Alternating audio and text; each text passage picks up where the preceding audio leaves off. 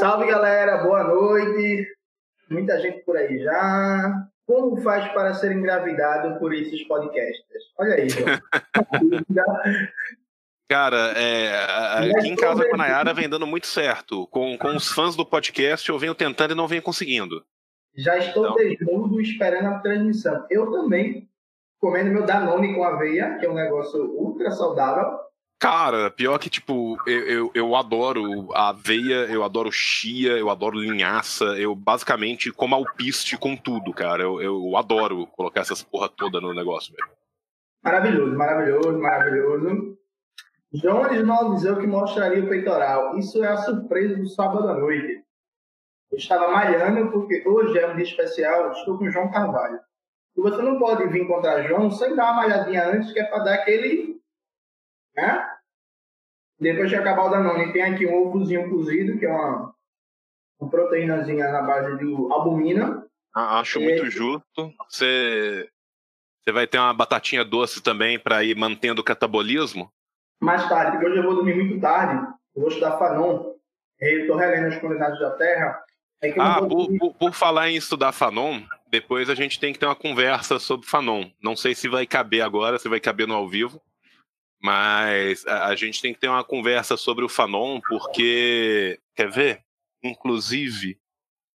Deixa eu ver um negócio aqui. É porque, tipo assim, cara, tem uma edição em português, mas é em português de Portugal. Né? Que é o, o Por la Revolução Algérienne, por uma revolução africana que eu acho que eles colocaram. Pelo... Porra, eu não li esse livro ainda. É isso que eu ia. Eu tinha certeza absoluta que você falou isso pelas críticas que você fez. Quando você me mandou o áudio, eu falei assim, porra, talvez o Jones não tenha lido por uma revolução. Porque lá, cara, tem as tretas dele com o PCF. Tem as tretas da FLN com o PCF. Sacou? E aí é, é, é, uns artigos que eu acho que ia ser interessante você ler. São a, a, coletânea de artigos, cara. Quem compilou ele, inclusive, se eu não me engano, foi a segunda mulher dele depois dele morto. Eu vou comprar esse livro. Quando eu vi que estou na bibliografia, eu dei uma sacada na estante virtual. Não tá nenhum preço absurdo, não. Dá para comprar. Eu Deixa eu te falar. Se você quiser em PDF, eu faço cair do caminhão aí no, no teu WhatsApp daqui a pouco, tá? Opa! Ó, ó, ó. Mas vamos começar aqui, que já tem uma galera do caralho online. E aí, é... primeiro eu vou apresentar o camarada João. Não precisa de apresentação, né? João é uma figura ontológica do comunismo brasileiro, todo mundo conhece. Mas aí, salve galera, é, boa noite. Vocês sabem, meu nome é Jones. Estamos aqui na primeiro debate ao vivo do nosso canal. Semana passada a gente tentou um debate sobre a Venezuela, mas não deu certo, deu totalmente errado. Só que aí a gente marcou agora com uma pessoa que não fura, que é João Carvalho, e deu certo. Hoje a gente vai debater um pouco a China contemporânea. Como vocês viram, há pouco tempo atrás eu lancei um vídeo no meu canal, é, mitos sobre os algumas lendas né, de que a China tinha aderido ao neoliberalismo, que a China todo mundo está em situação de trabalho escravo, que não existem direitos trabalhistas e que na China é, não existe mais planificação econômica, que o mercado tomou conta de tudo e por aí vai. E, desculpa, e João, ele viajou à China, passou vários e vários dias lá, trocou uma ideia até com o Mao Tse Tung, chegou lá, mandou um oi pro camarada mal. Cara, eu deixei, uma, eu deixei uma flor no mausoléu, cara. É, pronto, olha aí. E aí, João vai, vai começar primeiro relatando um pouco da viagem dele, né? O que ele viu na China, como é que é as pessoas, como é que é a economia, as vestimentas, o ar, dá para respirar, não dá para respirar, porque dizem que a China é o lugar mais poluído do mundo e por aí vai. E aí depois a gente vai entrar mais num debate mais teórico sobre essa formulação do Partido Comunista Chinês e uma transição para a transição socialista, a ideia de um socialismo com características chinesas, a China é ou não é uma experiência de transição socialista. Quem viu meu vídeo sabe que eu nem afirmo, nem desconfirmo que a China é uma experiência de transição socialista. Para mim, essa questão não está fechada, mas é muito claro, muito claro para mim que a China não é uma experiência de desenvolvimento capitalista. Esse desenvolvimento da China nos últimos 30 anos não dá para você colocar na conta do mercado, do capitalismo, do capital estrangeiro, de qualquer coisa dessa. Antes de passar a palavra para João, dois avisos básicos.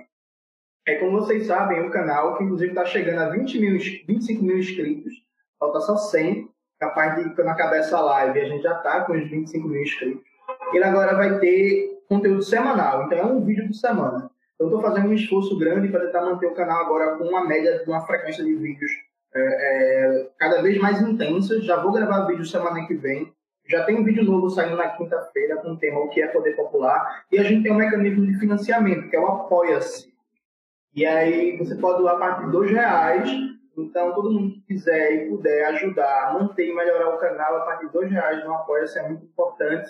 Porque, como diria Humberto Matos do Céu da Matrix, não existe nada mais socialista do que ajudar a manter os intelectuais orgânicos da classe trabalhadora a produzir, já que a burguesia não quer financiar a gente, graças a Deus, que deixa isso no Tabata Amaral, e a gente é nós por nós. Segundo aspecto, segundo recadinho, ontem foi fechado a capa do primeiro volume da coleção Quebrando as Correntes. A capa ficou foda, João. Foda. Arrumaram uma foto de Thomas Sankara colocada na capa com sombreado de, uma, de um mapa da África, com as cores. Assim, meu irmão, a capa ficou linda. A gente vai lançar o livro em pré-venda final do mês que vem. Em julho, na Flipei, o lançamento oficial do primeiro volume do Quebrando as Correntes, ontologia do pensamento revolucionário marxista em África, um debate sobre a revolução colonial em África e a participação fundamental do marxismo, com textos de Franz Fanon, Amilcar Cabral, Agostinho Neto, Samura Marshall, é, Kruana e por aí vai. e uma, um prefácio, é, é, modesta parte, muito foda desse jovem historiador que nos fala. Eu escrevi ele estilo João Carvalho falando, ficou com 40 páginas. Então, é uma contextualização histórica poderosa da participação fundamental do, do marxismo na luta antirracista e anticolonial. Então sai pré-venda mês que vem, editora Autonomia Literária. E aí, jabá feito. A live ficará salva, fiquem tranquilos. A live está salva, ficará salva. Dá para ver amanhã, dá para ver depois. Dá para ver com seu companheiro, sua companheira transando mais tarde. Você está com um relacionamento aí bem baixa, quer dar uma, uma pimentada nesse relacionamento. Transe ouvindo Jones e João. Tudo vai ficar melhor. E aí, passando a palavra para o grande, o gigante, em todos os sentidos, no sentido humano, político e também de tamanho, camarada João Carvalho. Palavras. Então, Jones, é, primeiro, cara, te agradecer né, pela oportunidade de estar aqui, agradecer a todas as pessoas que estão aqui no, no sábado à noite, né, evitando o coito sexo para estar aqui com a gente, ou praticando o coito sexo enquanto está aqui com a gente. Né, fica a dica que você deixou aí. E quero salientar a importância do apoia-se, cara. É, a verdade é que o que você falou é, é, perfeito. Nós não temos a Fundação Lehman por trás da gente, ainda bem. Né? A gente deixa isso para quem tenta fingir que é esquerda num partido que tenta fingir que é esquerda. E é uma honra incomensurável para mim estar aqui. Eu fico muito feliz de estar aqui e de falar. É, antecipando o final da nossa discussão, eu provavelmente vou ir um pouco mais longe do que o Jones vai, e eu vou afirmar com todas as letras e, mais ainda, com um texto do próximo 19 é, Congresso do Partido Comunista da China, que a China é sim uma experiência socialista. Do socialismo à moda chinesa, mas sim uma, experiência socialista. Então, é, começando por que, que a gente está tendo esse momento aqui? A gente está tendo esse momento aqui porque eu acabo de passar 15 dias na China. Eu fui para a China a trabalho. Para quem não sabe, eu sou concursado do Ministério de Relações Exteriores do Brasil. E a gente foi para basicamente fazer dois eventos. Um primeiro evento, a visita do vice-presidente da República, menino Mourão, e um segundo evento, a COSBAN. A COSBAN, para quem não sabe, já está na quinta é, edição dela é o Diálogo de Alto Nível Brasil e China, que acontece uma vez por ano, normalmente uma vez na China, uma vez no Brasil. Ano passado foi em Brasília, este ano foi em Pequim. A COSBAN é um fórum multilateral que envolve 22 ministérios brasileiros hoje em dia, basicamente envolve todo o Executivo Federal, da mesma forma que envolve também todo o executivo e a estrutura ministerial chinesa num diálogo de alto nível. Qualquer ideia? A ideia é fomentar parcerias, fazer protocolos, é, fomentar a parte econômica, enfim. Vai um grupo de cento e poucas pessoas daqui do Brasil, tem um grupo gigantesco também que, que participa pelo lado chinês. E isso é uma coisa que acontece ao longo de vários e vários meses ao longo do ano e no final, quando você tem esse encontro, você tem né, a, a formulação desses protocolos e parcerias, continuando esse diálogo que é constante e permanente desnecessário é dizer, todo mundo acompanhou na mídia, né, os ataques do presidente Bolsonaro, a relação bilateral entre Brasil e China e a China como um todo, muito parte também dessa ótica lacaia né? Porque assim é o poodle que late para proteger a mansão do seu senhor enquanto dorme no jardim. Mas a verdade é que o pragmatismo nas relações internacionais fala mais alto e a China é o nosso maior parceiro comercial. E a parceria comercial com a China não é apenas importantíssima para o Brasil, é igualmente tão importante para a China, tanto que a China, como sempre, extremamente pragmática, muitas vezes mais pragmática do que nós gostaríamos que fosse. Críticas que nós temos aí ao modelo chinês, né, que muitas vezes a, a solidariedade internacional da China ficou a dever no passado e continua a ficar a dever, apesar de, em suas relações econômicas e materiais com os países em desenvolvimento, a China promover parcerias muito diferenciadas daquelas que o capital é, costuma promover, que os países centrais do capitalismo costumam promover. As pessoas é, muitas vezes se esquecem que as parcerias com a China envolvem de fato transferência de tecnologia de ponta e não transferência de tecnologia de segundo, terceira e quarta geração para trás, como acontece com boa parte dos países do, do, do centro capitalista, quando eles se organizam com a periferia, onde eles transferem aquilo que ficou para trás exatamente para não permitir que, a, que haja um desenvolvimento autóctone daqueles países periféricos. Né? Para citar um economista liberal sul-coreano, é a ideia do chutando a escada, né? que os países do centro capitalista fazem e desde sempre fizeram né? Porque assim é, é, o famoso meritocracia no cu dos outros, é refresco, né? Então assim o liberalismo ele é muito bom da porta de casa para fora, o protecionismo interno sempre foi a base do, do crescimento, do fomento dessas economias centrais. E se as coisas são tão bonitas na Suíça, é porque elas não são tão bonitas assim em Burkina. Né? Então, isso é uma coisa que as parcerias com a China costumam ser bastante diferentes. Para citar um único exemplo, antes de eu falar um pouco mais da minha viagem, eu quero falar da tecnologia de 5G, onde hoje em dia o único país sul-americano que tem uma parceria direta com a China é a Bolívia, e a Bolívia tomará a frente do desenvolvimento da tecnologia de 5G na América do Sul, porque se deu ao trabalho de fazer um acordo direto com a China. Né? Lembrando que a Huawei, que vem sendo atacada, assim como as empresas japonesas foram atacadas na década de 80, anunciou que dentro de um mês terá o seu próprio sistema operacional. Eu estive na China e eu usei na China o WeChat o tempo todo, eu inclusive mantenho meu WeChat, eu já tinha o WeChat antes para manter contato com alguns camaradas que estavam na China. E tudo que eu posso falar do WeChat é que ele põe o WhatsApp no bolso, no bolso. As pessoas hoje em dia na China, elas não andam com carteira e com dinheiro na rua. Elas pagam as suas contas por QR Code. Elas se alimentam na rua por QR Code. Bem, vamos lá, vamos começar a falar um pouco da minha visita para a China. É, eu tive na China, eu tive em Pequim.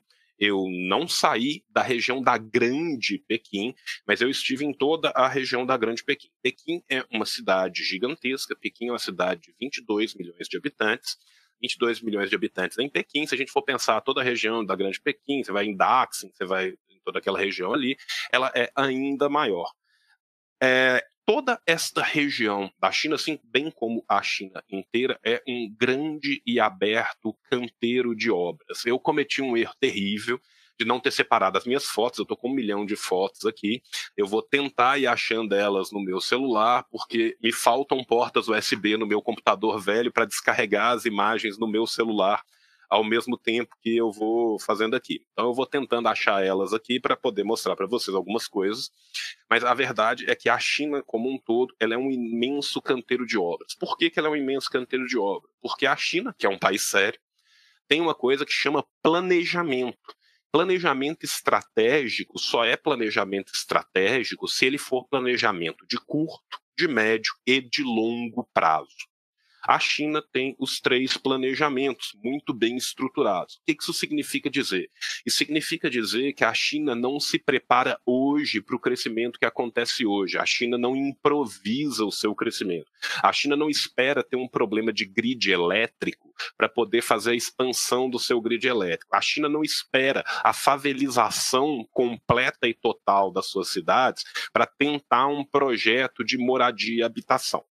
A China vem se preparando hoje para a China de. A China se preparou ontem, e por ontem eu digo há muito tempo atrás, para a China de hoje. A China se prepara hoje para a China de daqui a 5 anos, daqui a 10 anos, daqui a 30 anos, daqui a 50 anos. Então, os projetos estruturantes que você vê por toda a China são projetos que têm vários níveis diferentes. Então, por exemplo, assim, nas regiões mais desenvolvidas da China. Vamos pegar o mapa da China como um todo, vamos imaginar na nossa frente. A gente pode literalmente cortar a China aqui no meio, pegar essa costa do lado de cá, mais perto ali do Japão, da Coreia do Norte. Essa é a parte onde tem o maior desenvolvimento da China, porque também é a parte onde tem, historicamente, onde tinham já as cidades de maior presença populacional na China desde os séculos 18, quando começa o século da vergonha chinês, a invasão do imperialismo, do colonialismo do Ocidente na China, também vão ser ali onde nós vamos ter as EES, que vão ser as pontas de lança da China para o seu crescimento com Deng Xiaoping, e que também servem a uma função estratégica muito grande de tentar barrar a ponta de lança do capitalismo e do imperialismo, Macau, Hong Kong, Coreia do Sul, exatamente para contrapor a essas forças que vinham de fora, uma força econômica que vinha de dentro. Tá? Nessas regiões da China, a gente tem mega cidades com mega conglomerados industriais, são coisas realmente gigantescas, coisas que nós não estamos acostumados. Você vai para a China, a sensação que você tem é que a China está vivendo o futuro. A sensação que você tem é que você está saindo do Brasil em 2009, você está chegando num lugar em 2050. Essa é a primeira sensação que você tem quando você vai caminhar por Pequim. Falando agora um, um pouco da parte ruim. Pequim é poluído? Muito. Pequim é absurdamente poluído. Os níveis de poluição de Pequim hoje são maiores ou menores do que os níveis de poluição de Pequim de 10 anos atrás. São infinitamente menores. Desde o 18º Congresso do Partido Comunista Chinês, na verdade desde o 17º, a China já vem investindo pesadamente nas ideias do ecossocialismo. A China vem limpando o céu chinês e existe uma promessa por parte do governo chinês. E até agora, a única vez que eles erraram nas promessas foi quando eles cumpriram antes, tá? Que eles vão limpar a poluição do céu da China e um país que está construindo um segundo sol em laboratório para ter menos problema com o grid energético daqui a 70 anos, já pensando na evolução das cadeias produtivas que será causada pelo 5G, eu sinceramente não consigo duvidar de que eles consigam. Primeiro, porque eles vêm de fato conseguindo, vêm diminuindo consideravelmente os níveis de poluição de Pequim, bem como do restante da China. Eu não estive no restante da China, mas eu tenho colegas que trabalham em Xangai, eu tenho colegas que viajam por toda a China por trabalharem localmente, e eu conversei com eles, ademais disso, também conversei muito com as pessoas locais. Né? Aí, João, você fala mandarim? Não, eu não falo mandarim. Meu mandarim se resume a ni hao, xi, xie e como pedir comida nos restaurantes. Tá? Então, assim, eu não morro de fome, mas eu não falo, eu não leio Confúcio. Mas tá. um novo idioma, Ju? Só lembrando aí. Então, a verdade é que a gente tinha o auxílio muito prestimoso de vários tradutores que eram ou tradutores sêniores, as pessoas que já eram formadas, professores da Universidade de Línguas Estrangeiras de Pequim, ou daqueles que estavam estudando do quarto ano da, da, da, Universidade de Línguas Estrangeiras de Pequim.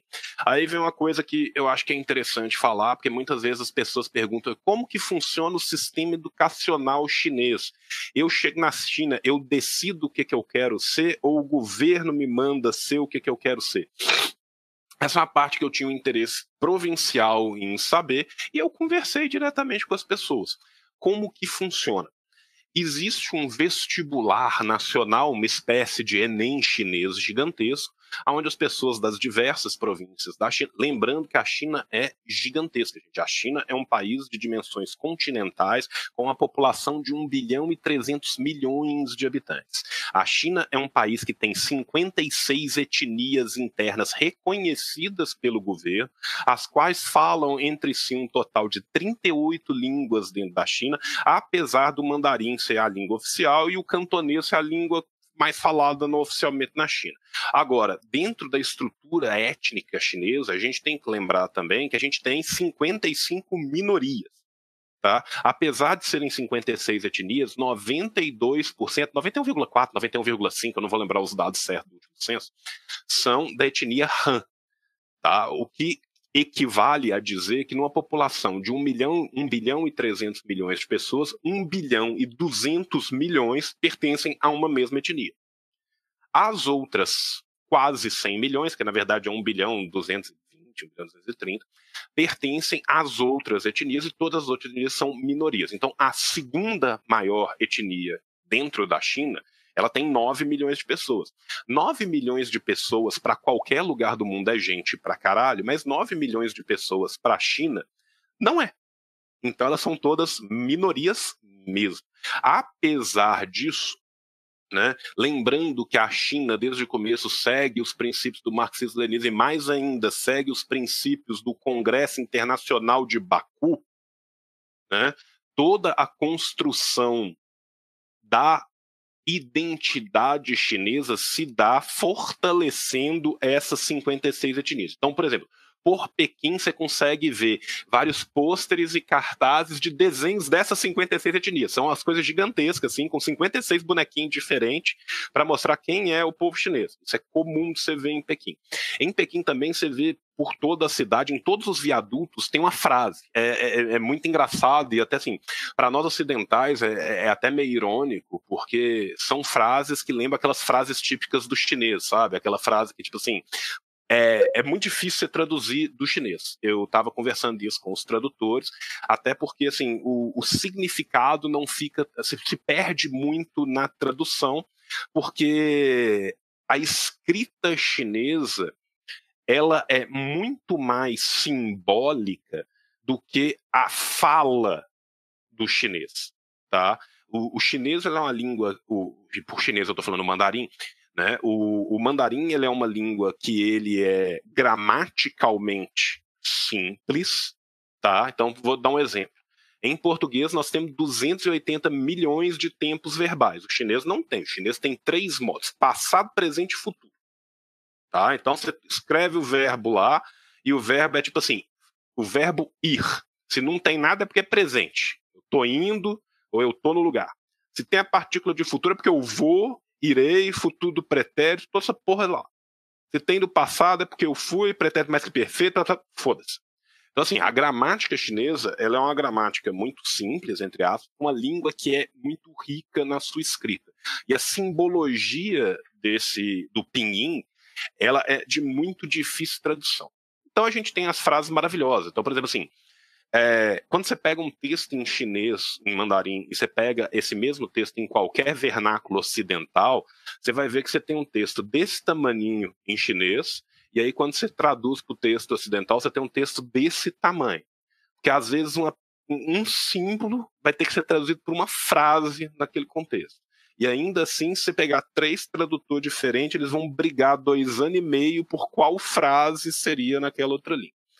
Ainda assim, voltando, é, por toda Pequim você tem várias frases que são frases que são é, palavras-chave. O governo, o, o, Partido Comunista Chinês, ele trabalha o tempo inteiro com a ideia das palavras-chave. Tá? Então, assim, você tem oito grandes guias do que é o pensamento do Partido Comunista Chinês, do pensamento de Xi Jinping.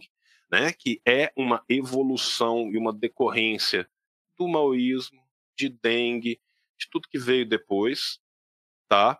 E que vem do marxismo-leninismo. O Partido Comunista Chinês não abandona sua raiz marxista-leninista em nenhum momento.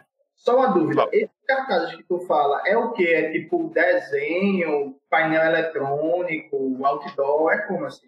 Cara, é literalmente um, um, outdoorzão que é colado nos viadutos e nas paredes dos viadutos e nas transições da, da, das ruas, que tem uma frase gigantesca em chinês e a sua tradução em inglês. Então, por exemplo, tem assim: é, a diversidade cultural enriquece os povos. A verdadeira sociedade só pode ser conquistada pelo multiculturalismo. Cada viaduto tem uma parada assim. Tá?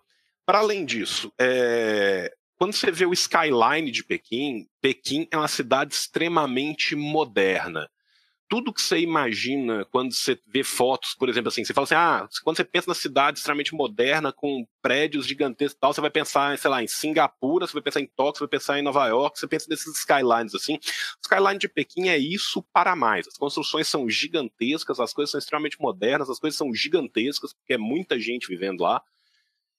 Os prédios, as habitações são muito grandes e muito novos. Eu tomei, eu, eu tenho uma teoria que é o seguinte: é, você quer ver como é que um lugar funciona? Você tem que, você tem que andar a pé na rua o máximo que você consegue, depois você tem que andar de meios de transporte público o máximo que você consegue, e principalmente para o final do, do, do, dos, dos hubs de comunicação e transporte público.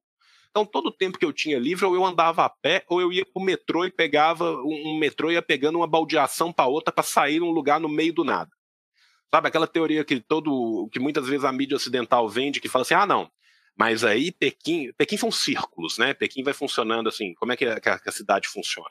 Você tem um círculo menor aqui, onde você vai ter a Praça Tiananmen, você vai ter o Grande Salão do Povo, você vai ter o Mausoléu, você vai ter a Cidade Proibida, avenidas principais com os ministérios, a parte de, de setor de embaixadas, daí você expande mais um pouco, você tem os principais hubs de comércio aqui, você expande mais um pouco, você tem uma área um pouco mais em, é, residencial.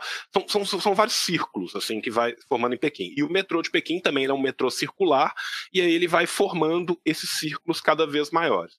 Para eu ver como que é de fato o desenvolvimento de Pequim, se eu ficar só no círculo aqui onde são todos os estrangeiros, todos os partes do governo, é óbvio que essa vai ser a parte mais legal. É a mesma coisa, se eu for em Brasília eu ficar só no eixo monumental, eu vou ter a impressão que Brasília é uma coisa. Se eu for em Brasília eu for em Samambaia, eu vou ter uma outra impressão do Distrito Federal. Minha ideia em Pequim foi fazer isso. E a verdade é que quanto mais você sai do negócio, é óbvio que os prédios ficam menores, mas assim, você não vê pessoas. Eu tive lá 15 dias rodando o dia inteiro, a noite inteira. É, esse tipo de missão é uma missão que envolve muito trabalho, que a gente cuida da parte logística inteira de um grupamento de 150 pessoas. Então eu tinha gente trabalhando de madrugada em reunião, eu tinha gente trabalhando de manhã, de tarde, de noite. Eu fiquei acordado em média de 18 a 22 horas por dia, 15 dias de pura exaustão, porque eu tinha que fazer a logística de transporte, deslocamento de todas as pessoas o tempo todo. Então eu não, não, tinha um segundo de paz, eu tinha que acompanhar boa parte desse deslocamento. Isso me permitiu conhecer bastante de Pequim, inclusive os outskirts, as áreas mais fora de Pequim enquanto eu fui fazendo isso, o que, que, eu podia notar?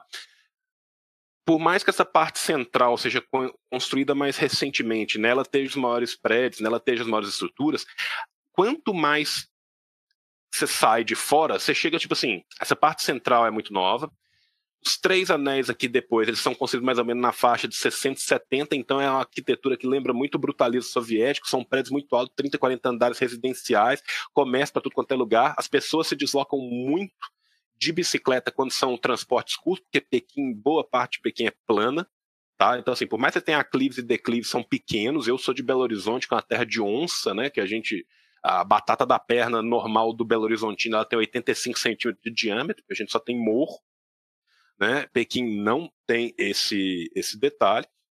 Só que quando você sai de novo do quinto anel em diante, que são as áreas mais afastadas de Pequim, aí o que, que você tem? Você tem um misto de grandes galpões industriais com áreas residenciais mais simples ligadas a esses galpões, e aí você já começa a ter as cooperativas e as partes, entre aspas, rurais que alimentam a cidade também. E isso depois você sai, você vem Daxin, você vem as outras cidades que estão ali na grande região, que são outros hubs de comércio que eles vêm interligando. Então, assim, o trânsito de Pequim é uma loucura, mesmo com o seu transporte público que funciona. Por quê? Porque as pessoas que às vezes têm, moram ou têm negócio ou trabalham nessas áreas mais longas, preferem se deslocar pelo de carro do que se deslocar pelo, pelo transporte urbano por, por, por tempo, até porque, por pior que seja o trânsito de Pequim, não existe rodovia pequena, não existe nada pequeno em Pequim. Então, assim, é isso. É, nos 15 dias que eu tive em Pequim. Rapidão. Hum. Tu, tu, começou a dar informação, só que tu não aprofundou. Nos 15 dias que tu passou lá, tu não viu ninguém em situação de rua, ninguém mendigando, miséria. Extrema. Então, é isso que eu ia te falar. É, dos 15 dias que eu tive em Pequim, eu vi três pessoas hum. pedindo dinheiro em Pequim.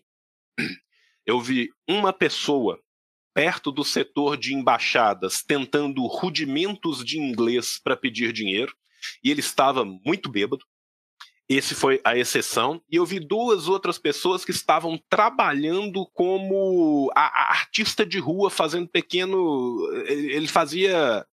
Cara, é, era mais ou menos isso em papel que ele fazia desenhando. Eu vi duas pessoas fazendo isso, e aí depois eu conversei com meus tradutores. Os tradutores falaram que isso é muito tradicional dos chineses, que os chineses costumam dar isso, um chinês para o outro chinês, que é coisa para dar boa sorte no dia a dia, como um agradecimento, uma coisa assim. Então, esse trabalho de papel é muito tradicional deles. Eu vi duas pessoas que faziam esse trabalho de papel em estações mais avançadas do metrô, em corredores que eram subterrâneos das avenidas, que as avenidas lá todas têm três, quatro, cinco faixas. Então, às vezes, você tem corredor que passa por baixo, você não passa por cima para evitar, óbvio, do, do pedestre ser atropelado. Então, eles têm os corredores subterrâneos para passar embaixo dessa avenida. Em dois deles, eu vi pessoas fazendo esse tipo de trabalho. Agora, essas pessoas fazendo esse tipo de trabalho nesse corredor enquanto a polícia não chegava. Se a polícia visse, a polícia não deixava eles fazerem esse tipo de trabalho dentro desses corredores, que esses corredores são de trânsito. Eles levavam ele até o lado de fora do corredor e deixavam ele fazer na, na rua. Que é, que, que, que eu achei mais engraçado, porque eu vi a polícia chegando para perto do cara e era um senhorzinho. Eu falei: senhorzinho não vai conseguir correr, eu quero ver o que, que vai rolar.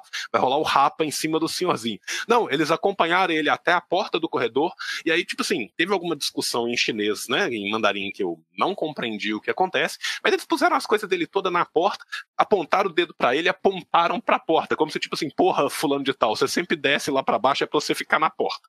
Ficou na porta, voltou a fazer o dele tranquilo.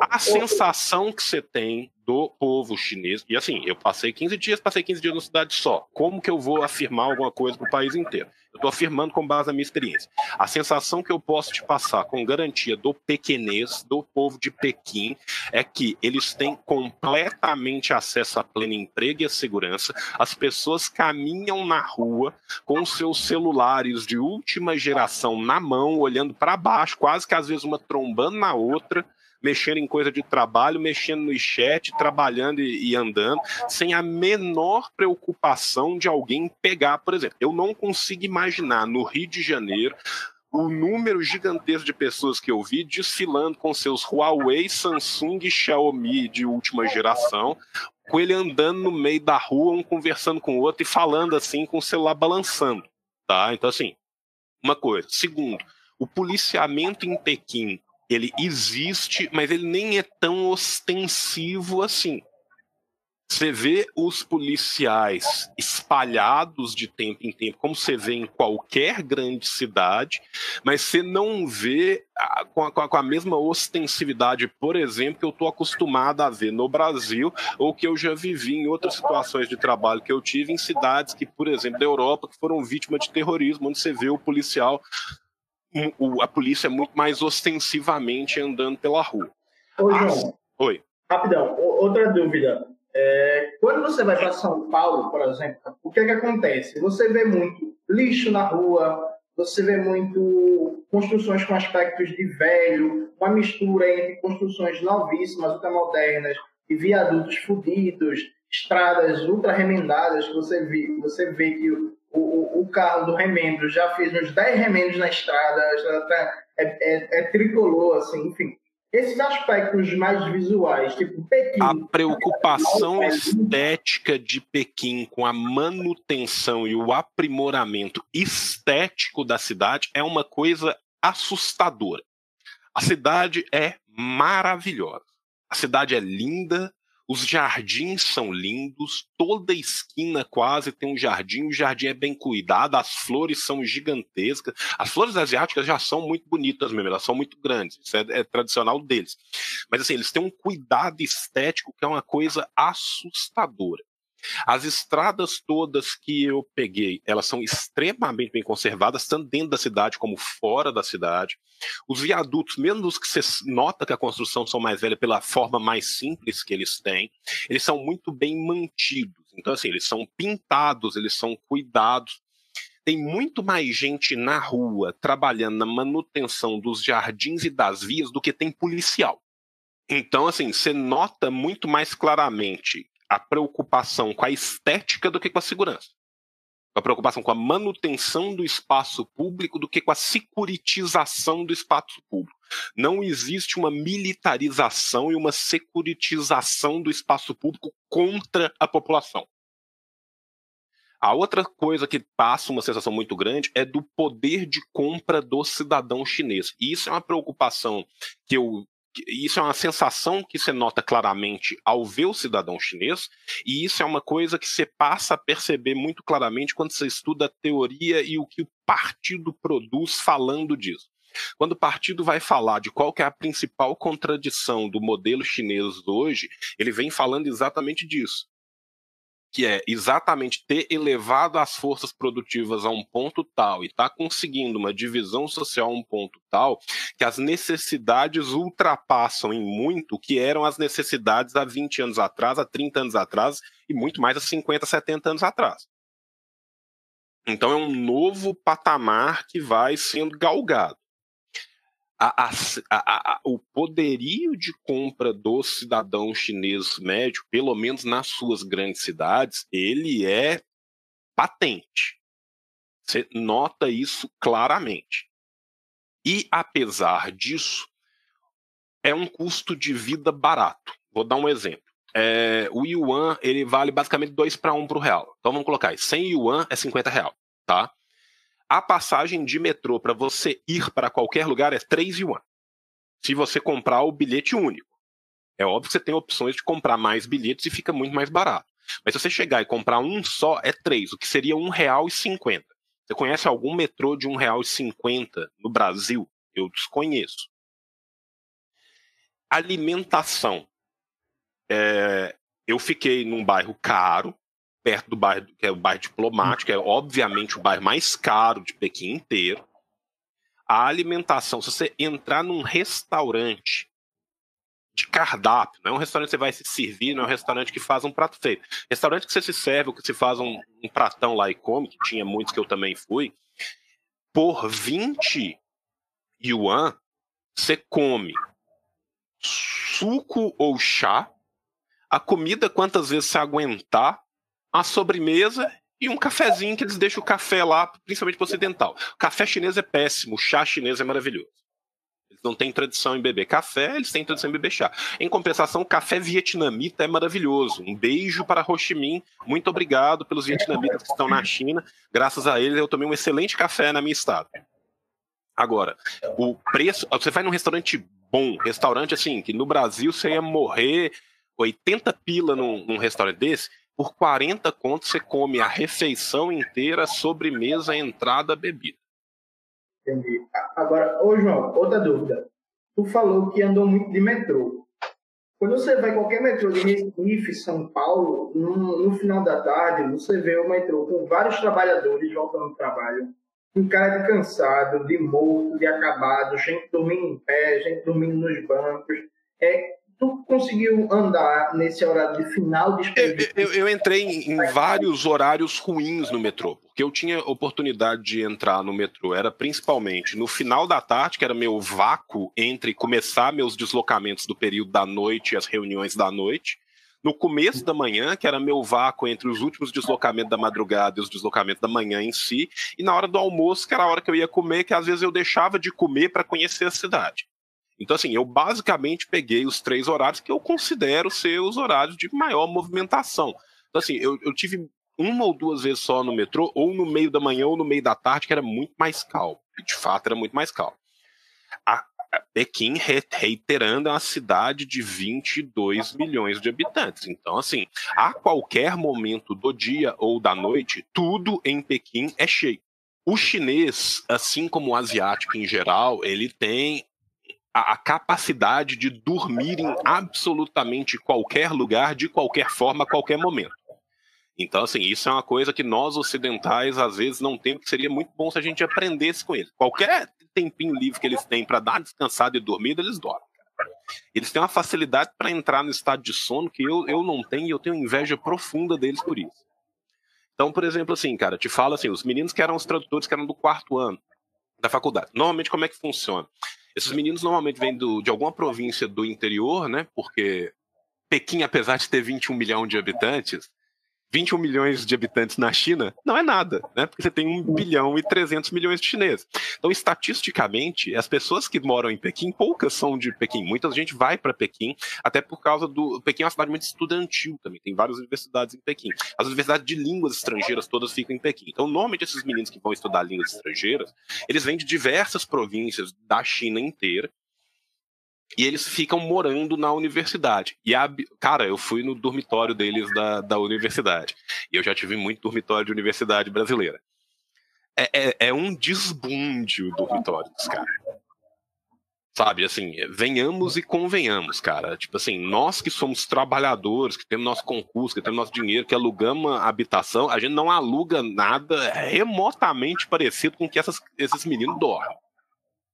Apesar de ser no estilão dormitório, ou seja, são quartos coletivos, às vezes de quatro, às vezes de seis, com banheiros coletivos no final do tal.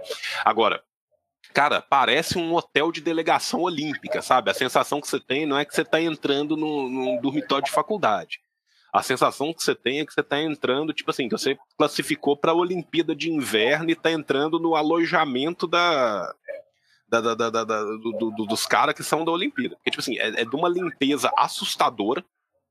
Inclusive, assim, é de uma limpeza que para nós é antinatural. Você pensa assim, como que tem um tanto de estudante aqui, esse bagulho não tá um pardieiro com pinto pichado na parede, né? Então, assim, para nós é uma experiência muito diferente, mas é extremamente limpo. Voltando sobre o, o, o metrô.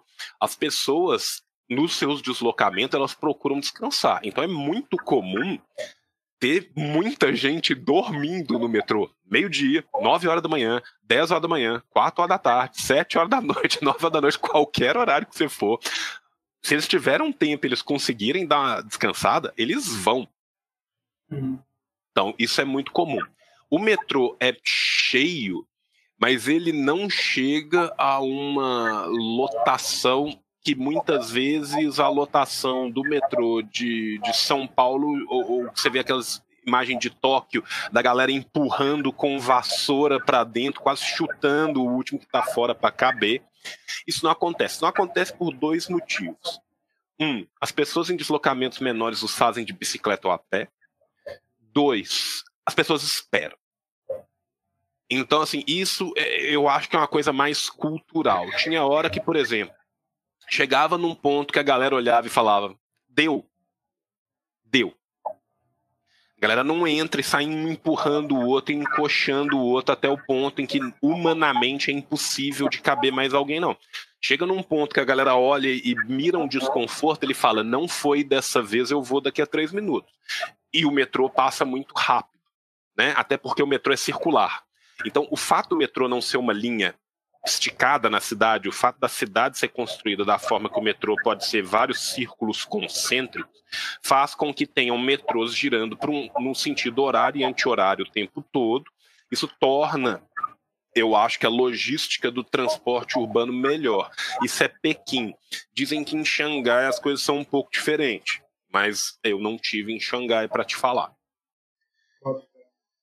voltando, é, o povo chinês ele é extremamente laborioso e assim como o povo brasileiro, a gente tem uma carga horária que nos é estipulada no papel, uma carga horária que a gente cumpre de verdade. Eu fiz um rio de hora besta para a União que eu nunca mais vou ver na minha vida, assim como vem fazendo desde que sou concursado para a União. Eu sou plantonista do, do Itamaraty há nove anos Eu nunca recebi um centavo a mais pelos meus plantões, que são noturnos, 24 horas, fim de semana, resolvendo treta de madrugada. Sequer recebo compensação de dias, a não ser que você consiga conversar alguma coisa com a chefia. A chefia fala assim: não, de fato, você passou três horas de madrugada resolvendo a treta de um nigeriano que estava com a prostituta e deu um ruim. Vai lá, filho, dorme, chega amanhã à tarde. Então, assim, salvo esses casos de personalismo patrimonialista, né? Salvo esses casos de Raimundo Faoro salvando a minha manhã de sono, né? A gente não tem isso institucionalizado no nosso arcabouço legal. O chinês, em tese, trabalha 40 horas, e eu sei que ele trabalha 40 horas por quê? Porque eu era responsável por toda a logística de transporte de todas as pessoas que foram de toda a comitiva e de todas as comitivas da COSBAN. Então, todos os contratos de aluguel de carros, de transporte, todos passaram na minha mão. Se sai das 8 horas diária, você paga a hora extra e não tem choro. E se sai das 8 horas planejadas, você paga a hora extra e não tem choro. Então, por exemplo, se você no seu contrato contratou um carro que vai ficar à disposição, vamos colocar ficticiamente os meninos da Embratur que estão indo para ver a questão de turismo entre Brasil e China, precisa de um carro porque eles vão ter reuniões em diversos ministérios lá. Aí a gente vai lá, faz o contratinho do aluguel e estipula que esse carro vai ficar das nove da manhã às cinco da tarde, com uma hora de almoço até às seis da tarde. Se precisar desse carro 8h49 da manhã, eu vou pagar hora extra. Se precisar desse carro 6 e 1 da tarde, eu vou pagar hora extra. Se eu fizer o trabalhador desse carro almoçar mais tarde que uma hora antes ou uma hora depois do estipulado para ele almoçar, eu vou pagar contratualmente por eu ter feito ele não comer sua refeição na hora certa. Então, esse tipo de proteção ao trabalhador foi encontrado. Agora, se, por exemplo, eu preciso de um carro em um regime de 24 horas, tem gente lá que ele é dono do seu carro e trabalha junto com a empresa, e tem gente lá que a empresa tem, tem os carros. Tinha um cara lá, por exemplo, que a gente precisava de uma Sprinter 24 horas por dia, porque a delegação era muito grande, tinha gente fazendo reunião o dia inteiro em tudo quanto era lugar, e inclusive vindo visitar obras e canteiros de obras que funcionam 24 horas por dia, então a gente tinha muita visita durante a madrugada para as coisas poderem funcionar. A gente precisava de uma Sprinter, de uma van grande para funcionar 24 horas por dia.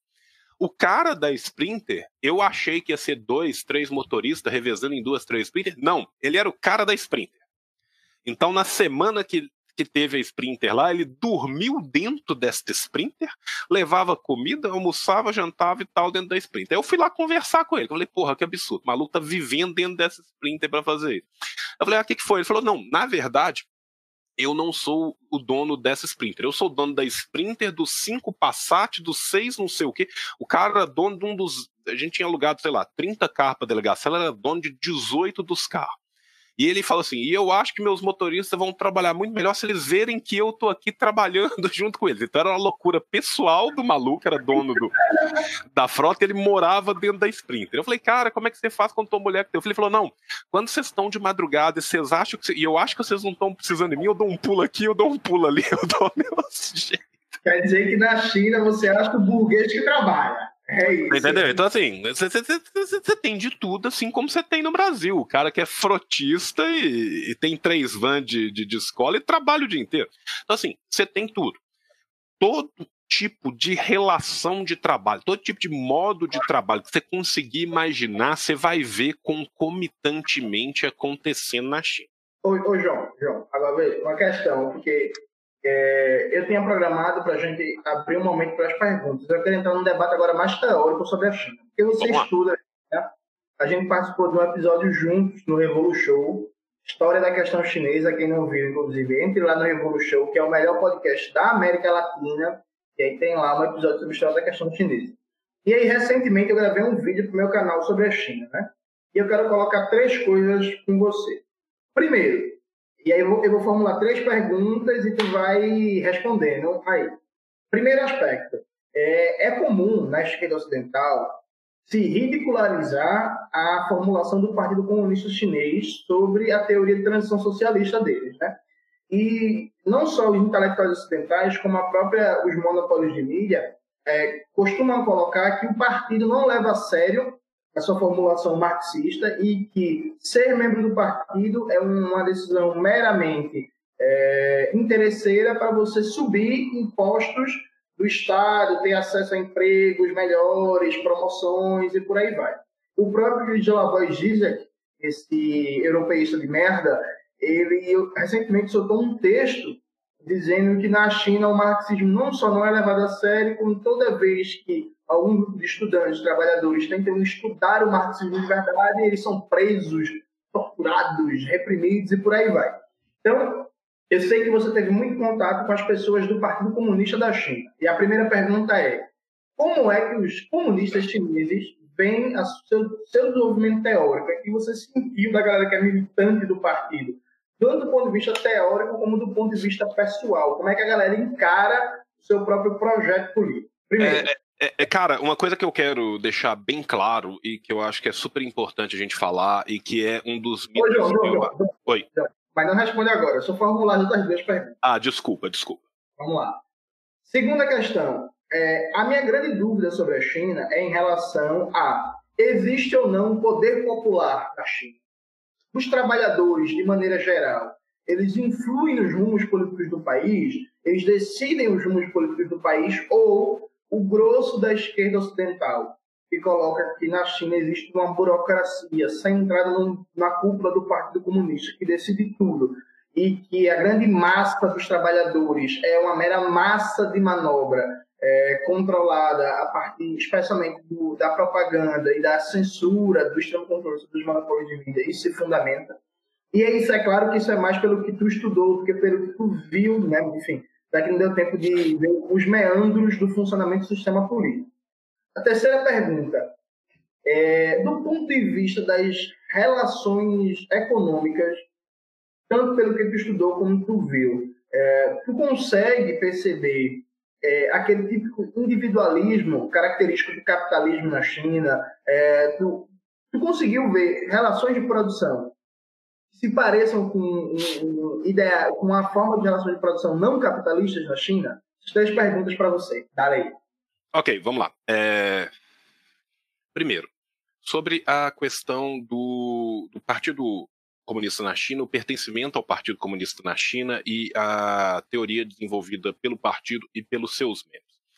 A primeira coisa que é muito interessante é, notar, e aí nesse caso eu acho que existe um ponto interessante entre a sua primeira pergunta e a terceira pergunta, é que as pessoas têm uma visão que eu percebi muito equivocada em relação ao que é o pertencimento ao Partido Comunista Chinês na China, que é a ideia de que as pessoas querem entrar no Partido Comunista Chinês para galgar postos e para ter uma vida mais fácil. A verdade é que a juventude não quer muitas vezes entrar no Partido Comunista Chinês e preferem não ser membros do partido. Então, assim, das da juventude que eu conheci, eu diria que não chega a 40% as pessoas que estão dentro do Partido Comunista Chinês.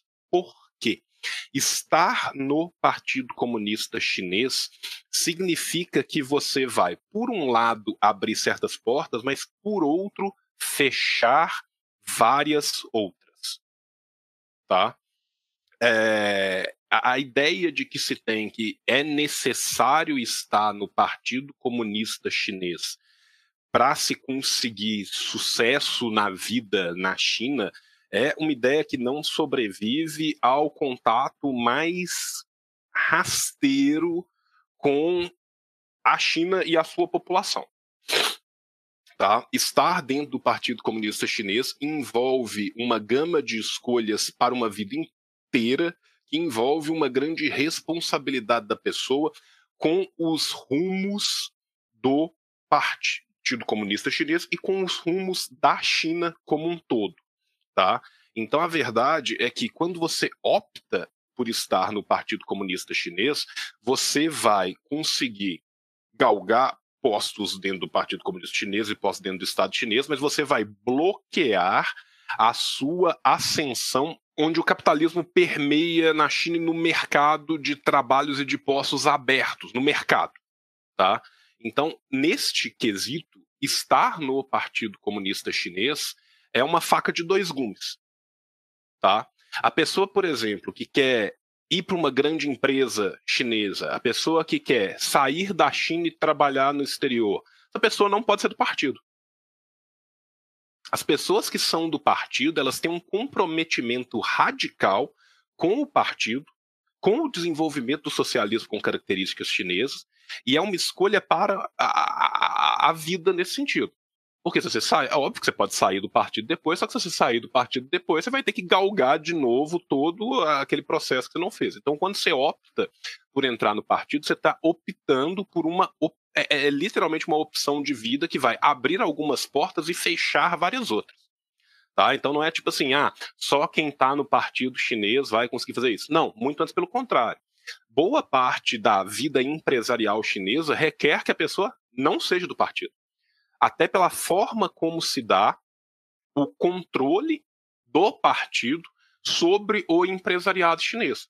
Para que não haja comprometimento entre as pessoas do partido que vão ter que estar nas empresas controlando para que a legislação seja mantida, para que os ditames econômicos sejam mantidos, para que o planejamento seja mantido, e as pessoas que estão na empresa, para que a empresa cresça, para que a empresa gere o seu lucro, para que a empresa gere a sua produtividade no máximo que ela pode, é necessário que essas duas pessoas não necessariamente não sejam as mesmas pessoas. Então vai ter gente que vai ser do partido e vai ter gente que não vai ser do partido. E muitas vezes o jovem opta por não ser do partido exatamente pelo grau de responsabilidade pelas escolhas que ele não poderá fazer uma vez que ele entre para dentro do partido. Então, isso é uma coisa que eu acho que é interessante a gente falar, porque não existe essa ideia, por exemplo, de que, ah, se eu não for do Partido Comunista Chinês na China, eu não chegarei em lugar nenhum na minha vida. Antes, pelo contrário, se eu for do Partido Comunista, é, é, é a mesma coisa. Imagina o seguinte: imagina que você optasse por fazer. No Brasil, quando você tem alguns cursos, por exemplo, de ciências do Estado, de administração pública, como você tem Fundação Getúlio Vargas em São Paulo, Fundação João Pinheiro em Minas Gerais. A Fundação João Pinheiro em Minas Gerais, for, quem forma na Fundação João Pinheiro tem que ir para o Estado de Minas Gerais, para o governo do Estado, e tem que trabalhar no governo do Estado por pelo menos X anos.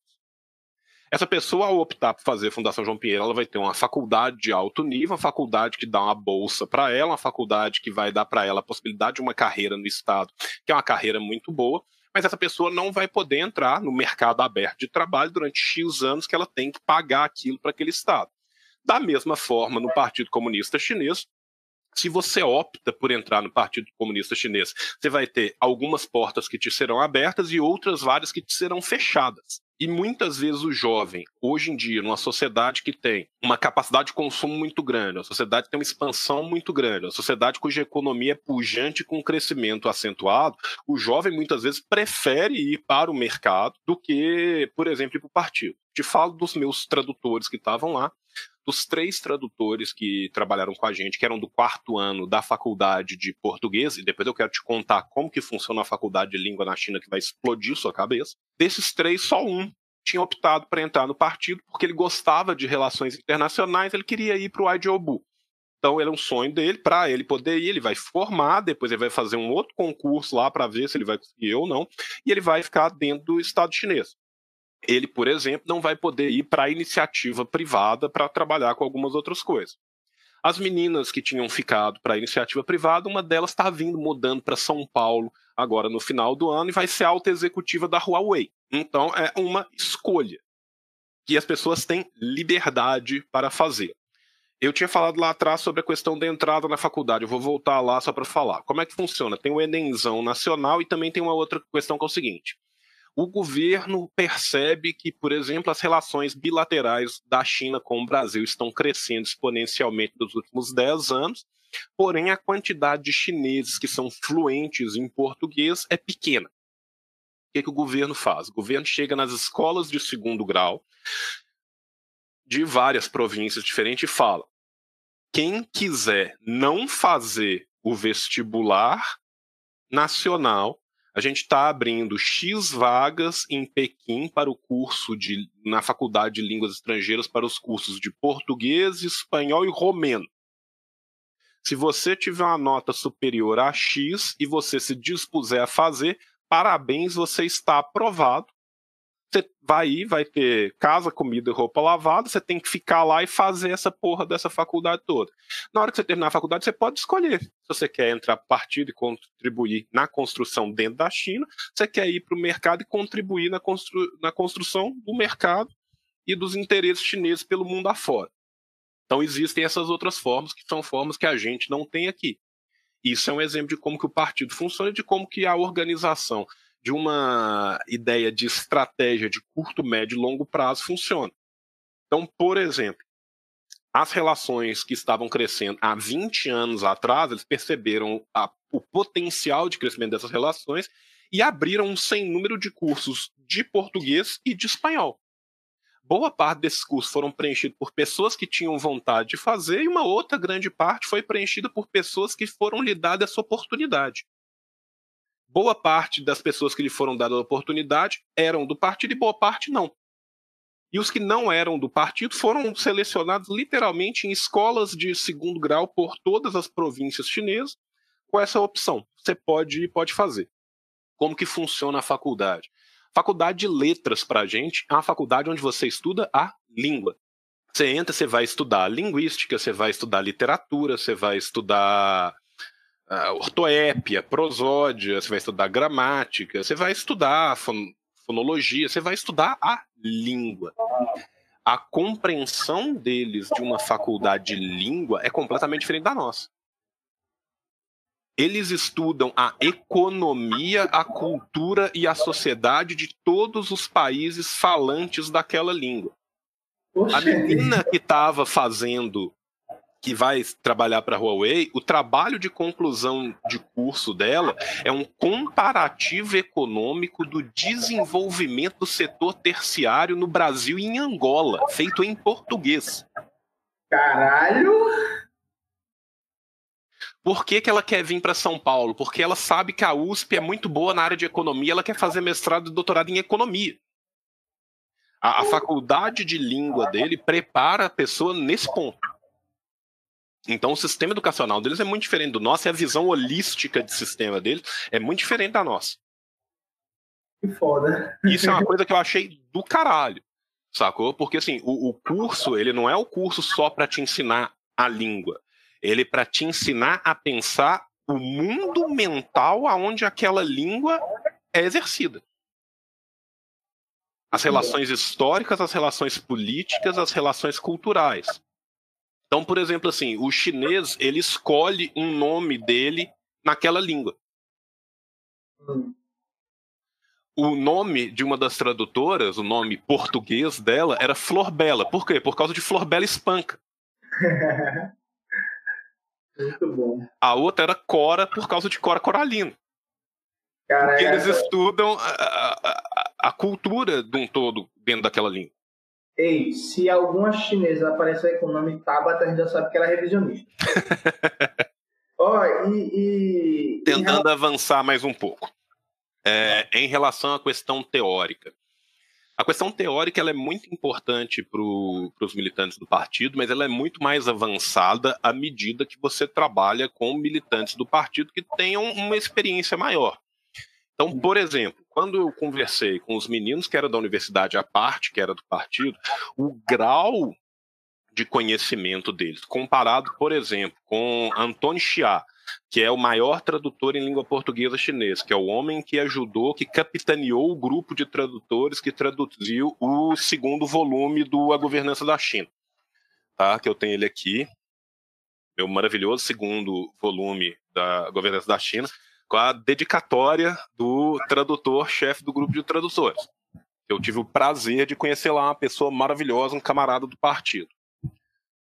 Antônio tem uma concepção teórica, uma profundidade teórica que raros os nossos militantes aqui no Brasil conseguem ter essa profundidade. Agora, é um homem de 45 anos que há 25 anos já está dentro das fileiras do partido trabalhando com isso. E essa é uma formação que, para eles, continua sendo constante. Então a pessoa que está dentro do partido, ela está em constante formação e você tem núcleos de estudo e ela volta, você tem que continuar estudando constantemente. Para além disso, as diretrizes que saem do partido, as reuniões, os congressos, eles são muito importantes, eles são amplamente publicamente estudados.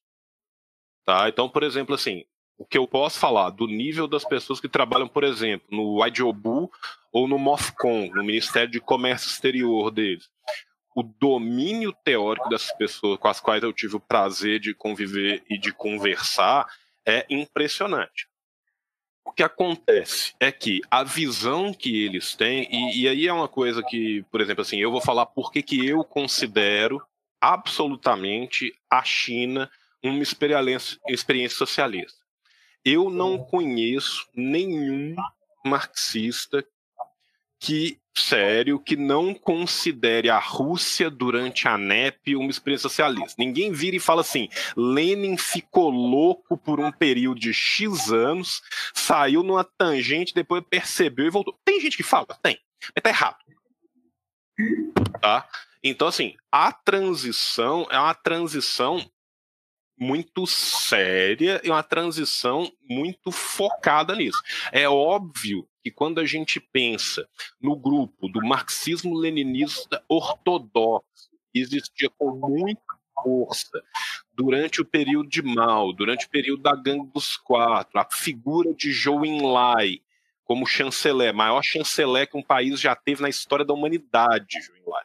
Essas figuras que eram de um marxismo leninismo muito mais ortodoxo, obviamente influenciados pelo pensamento de Mao Tse Tung, mas de um marxismo-leninismo muito forte, elas perderam muito na transição com as figuras que eram mais voltadas para o viés nacionalista dentro da China que foi quem venceu e quem foi o que aconteceu com o Deng.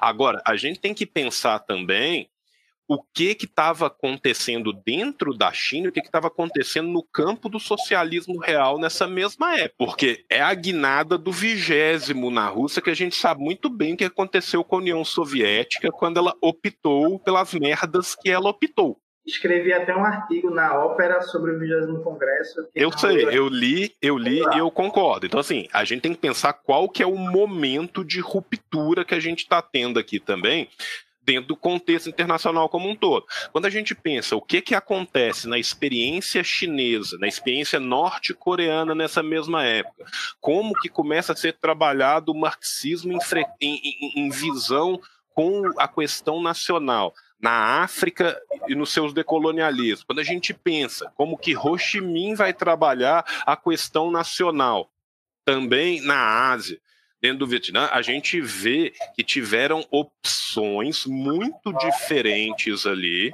que levaram a rotações muito diferentes. Inclusive, para deixar os. As pessoas falam Roxhaíta, e, e, eu discordo, porque em albanês você não fala, né?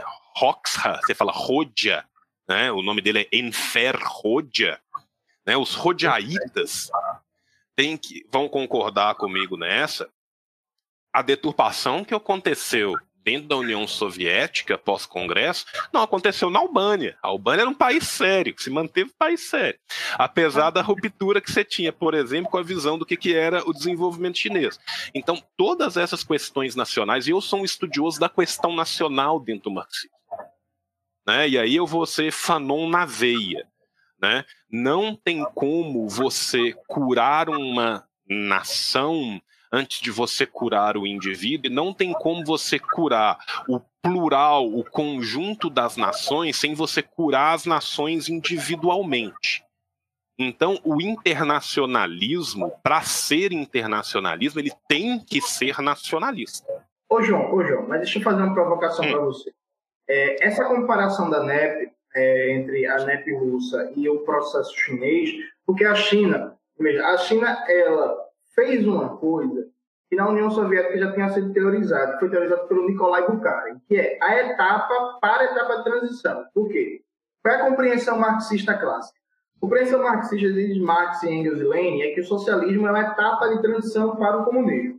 Eu gravei até um vídeo no meu canal, que é Socialismo, onde eu, a partir de Lenin e algumas contribuições do Luiz Segundo ou terceiro vídeo do seu canal. Eu e... gosto tanto que eu sei de qual. Isso. Aí eu falo que o socialismo é uma longa etapa de transição, com temporalidade histórica diferenciada de acordo com cada formação nacional, onde progressivamente é uma socialização do poder político, da economia e da cultura, com vista à superação da sociedade comunista, capitalista e construção do comunismo. Nessa longa etapa de transição, é normal vigir a lei do valor, ainda existir propriedade privada, ainda existe burguesia, inclusive, até porque o próprio Lenin na própria Revolução de Outubro, antes da NEP, a ideia de Lenin não era sair expropriando todos os capitalistas. Isso foi mais um movimento espontâneo da classe operária do que a ideia do Partido Bolchevique. Desde o começo tinha a ideia de manter alguns capitalistas controlados pelo Estado operário e umas estratégicas. Agora, qual é a grande questão da? Ideia é essa que já estava nos textos do próprio Marx da Primeira Internacional. Lenin não está inovando. Exato. Então, mas veja, qual é a grande questão da China? É, a China, ela teve um, retrocesso, por assim dizer, em termos de pré, predominância não, em termos de presença das relações capitalistas muito forte. Então, assim, eu sei o que grande parte da, da, dos intelectuais da esquerda ocidental não sabe, que as, as relações de propriedade na China é um negócio para você dar um nó na cabeça de um advogado brasileiro. Por exemplo, a Huawei, que está muito em voga, a Huawei não é uma empresa de propriedade privada ela é uma empresa que a, a, o controle acionário dela é majoritariamente feito por uma cooperativa de trabalhadores, a própria Huawei. Então, assim, em última instância, é uma transnacional mundial que a propriedade é dos trabalhadores, mas o processo de administração e controle escapa dos próprios proprietários diretos, que são os trabalhadores. Então, se você tem uma coisa na China que é muito. Na Huawei é pior ainda porque passa pelo partido, Isso. por um núcleo de controle, entre aspas, do partido, mas fora do partido, e pelas definições de um outro grupo, que é o grupo que faz a macroeconomia chinesa, que tem gente do partido e gente fora do partido. Então ainda tem é. outros três grupos que passam na área. Então, então mas, mas repare, é, a nível de China, o que aconteceu no processo de reforma de abertura foi um crescimento grande das relações capitalistas, ainda que eu tenho muito cuidado de definir essas próprias relações de mercado como capitalistas. O Giovanni Arrighi, que você conhece, lançou um livro fantástico, Adam Smith em Pequim. Eu levei o meu para Pequim para passear em Pequim. Eu queria tirar uma foto dele em Pequim. Pronto. Eu levei o meu dentro da, da bagagem. E o, o Arrigue, na mesma esteira, inclusive, do Teotônio dos Santos, ele defende o seguinte: olha, o desenvolvimento chinês nos últimos anos foi um desenvolvimento com mercado, mas não capitalista. E ele sai mostrando como uma série de leis fundamentais da lógica do capital não se reproduzem na China ou se reproduzem de maneira, por assim dizer, entre aspas, deformada. Onde eu quero chegar? Quando o Zizek, que é um canalha, porque Lozu escreveu a vida toda sobre a China e bateu no Zizek, Zizek nunca respondeu. Quando o morreu, o Zizek escreve um texto respondendo. Uhum. Coisa de canalha, de alma cebola. Quando o Zizek escreveu um texto sobre a China batendo no Lozu, ele falou, tirou uma onda com essa ideia de NEP, porque para ele a NEP era um recuo tático antes do processo de tentar iniciar a socialização, que foi o caso da Rússia. A NEP foi um recuo tático antes da planificação da economia. No caso da China, você tem uma economia planificada que nunca teve um nível de centralização e recuo das relações mercantis, tal como a União Soviética, mas mesmo assim era economia planificada e teve um recuo, embora eu ainda defenda, assim como você, que a economia chinesa é planificada. Então, a comparação com a ANEP é, russa, por esse aspecto, por estar numa fase histórica, processo político e econômico diferente, não seria inadequada? A, a, comparação com a NEP russa é uma comparação que a gente usa porque é a comparação que a gente tem.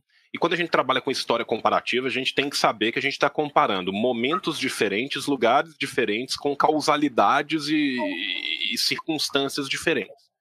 A ideia de se comparar com a NEP é a ideia de mostrar um ponto maior do que a própria comparação.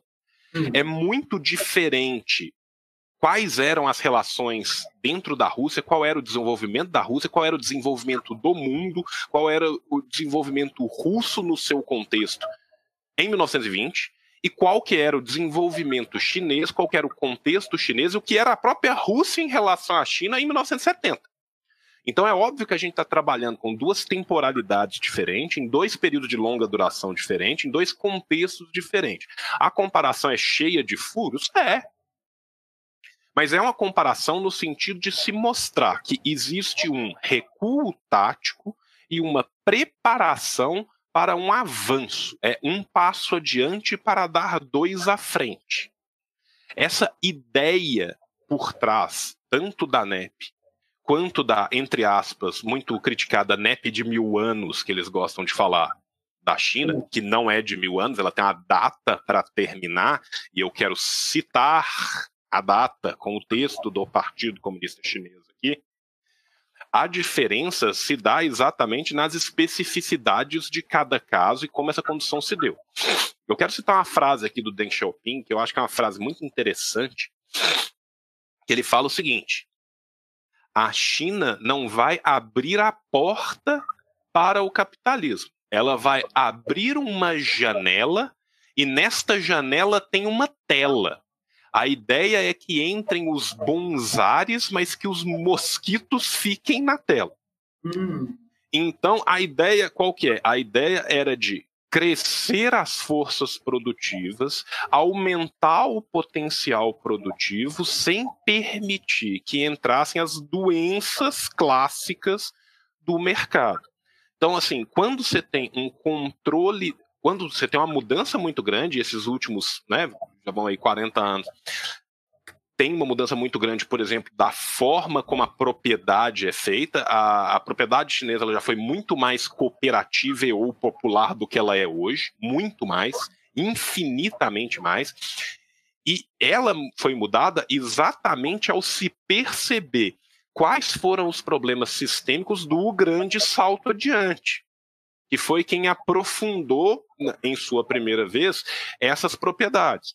Então foi a ideia de fazer salvaguardar o que era bom do grande salto adiante e corrigir o que deu errado do grande salto adiante. Se tem uma coisa que o Partido Comunista Chinês tem, para alegria de Ciro Gomes, é autocrítica.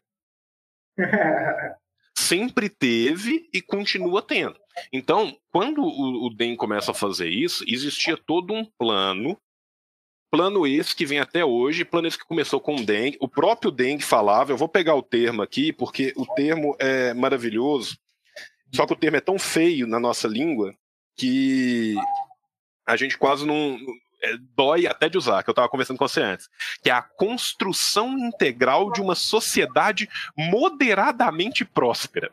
O termo moderadamente próspero, no ouvido ocidental, a gente está acostumado com tudo, as coisas só são boas no super size, as coisas só são boas se elas são gigantes. Se eu falo assim, eu quero viver uma vida moderadamente próspera, para o individualismo burguês, eu estou errado.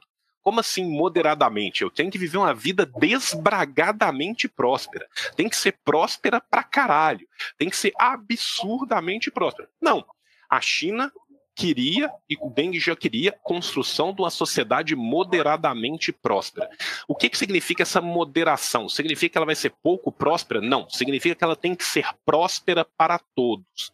Não adianta ela ser muito próspera para uns e pouco próspera para outros. Ah, mas João, a China hoje tem mais de 400 bilionários. A China hoje tem uma classe burguesa grande. Uma coisa também que a gente tem que entender, o que, que vai ser uma classe em si, uma classe para si. Uma uma coisa é pensar como que essa classe determina os rumos da economia e qual classe que não determina os rumos da economia. E na China, os rumos da economia são determinados pelo Partido Comunista Chinês, através do governo chinês, partido esse que representa o povo chinês. Então, para mim, por mais que o senhor ache que é uma tautologia, em última instância, para mim, quem determina os rumos da economia chinesa do, do, e da China é o povo chinês. Tá? Beleza, uhum. vamos pensar um pouco nessa transição.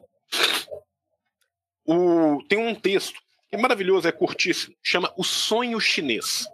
É um texto que saiu publicado no Palavras-Chave para Conhecer a China, que tem dois volumes, tem publicação internacional disso. Eu estou tentando negociar com a New World Press, que é a que é a nova editora da, da, da, Foreign Language Press, que é a editora de línguas estrangeiras da China, a possibilidade de trazer esse livro em quantidades maiores para o Brasil, que ele é de muito difícil acesso no Brasil. Estou tentando ver com eles aí como que a gente faz para transformar esse livro num livro de mais fácil acesso no Brasil. Esse livro é muito importante porque ele vai falando dessa evolução. Eu vou tomar a liberdade aqui e eu vou ler um, um pedaço aqui disso. A concretização do sonho da grande revitalização da nação chinesa consiste em concluir a construção de uma sociedade moderadamente próspera em todos os aspectos até o ano de 2021. Conclu a concre essa ideia aqui é do Deng, que está terminando em 2021. Isso foi previsto no, no 14 no 15 Congresso, ou seja, jogue isso lá para 20, 30 anos para trás. Tá? 2021, centenário de fundação do Partido Comunista da China. Realizar em termos gerais a modernização até 2035 e transformar o país em um país socialista, modernizado, próspero, poderoso, democrático, civilizado, harmonioso e belo. E belo, não se vive só de, de trabalho, se vive da poesia até o ano de 2049. Ou seja, a NEP de mil anos tem data para terminar.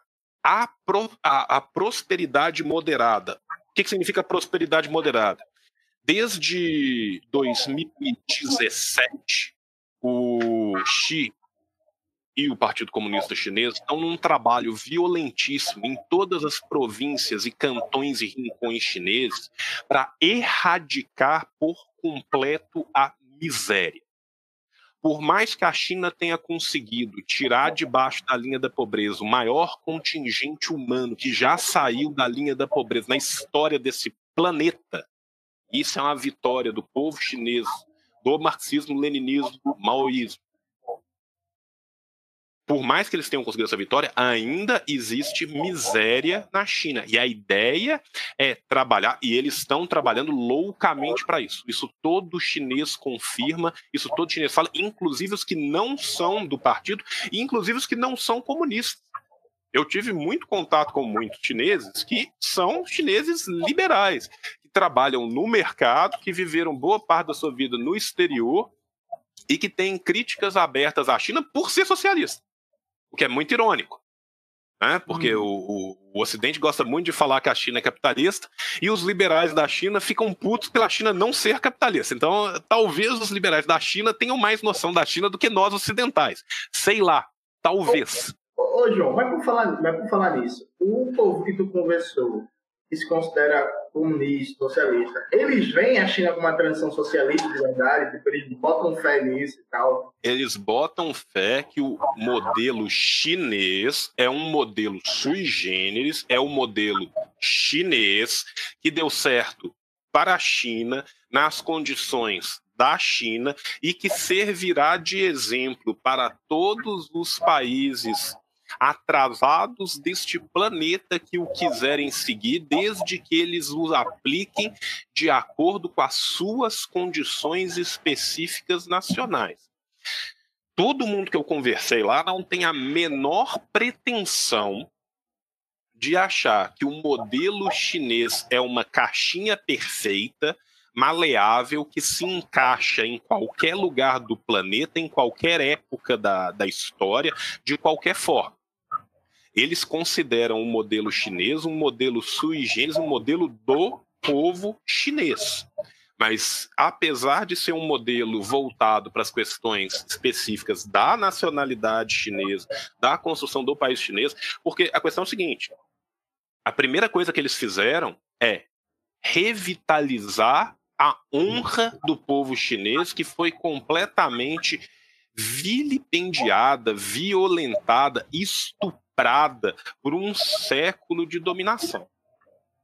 Eles são muito cientes do que eles passaram na mão do imperialismo, do colonialismo.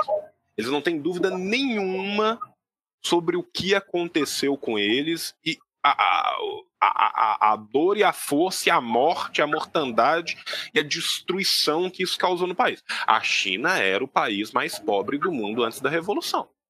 Mais pobre do mundo.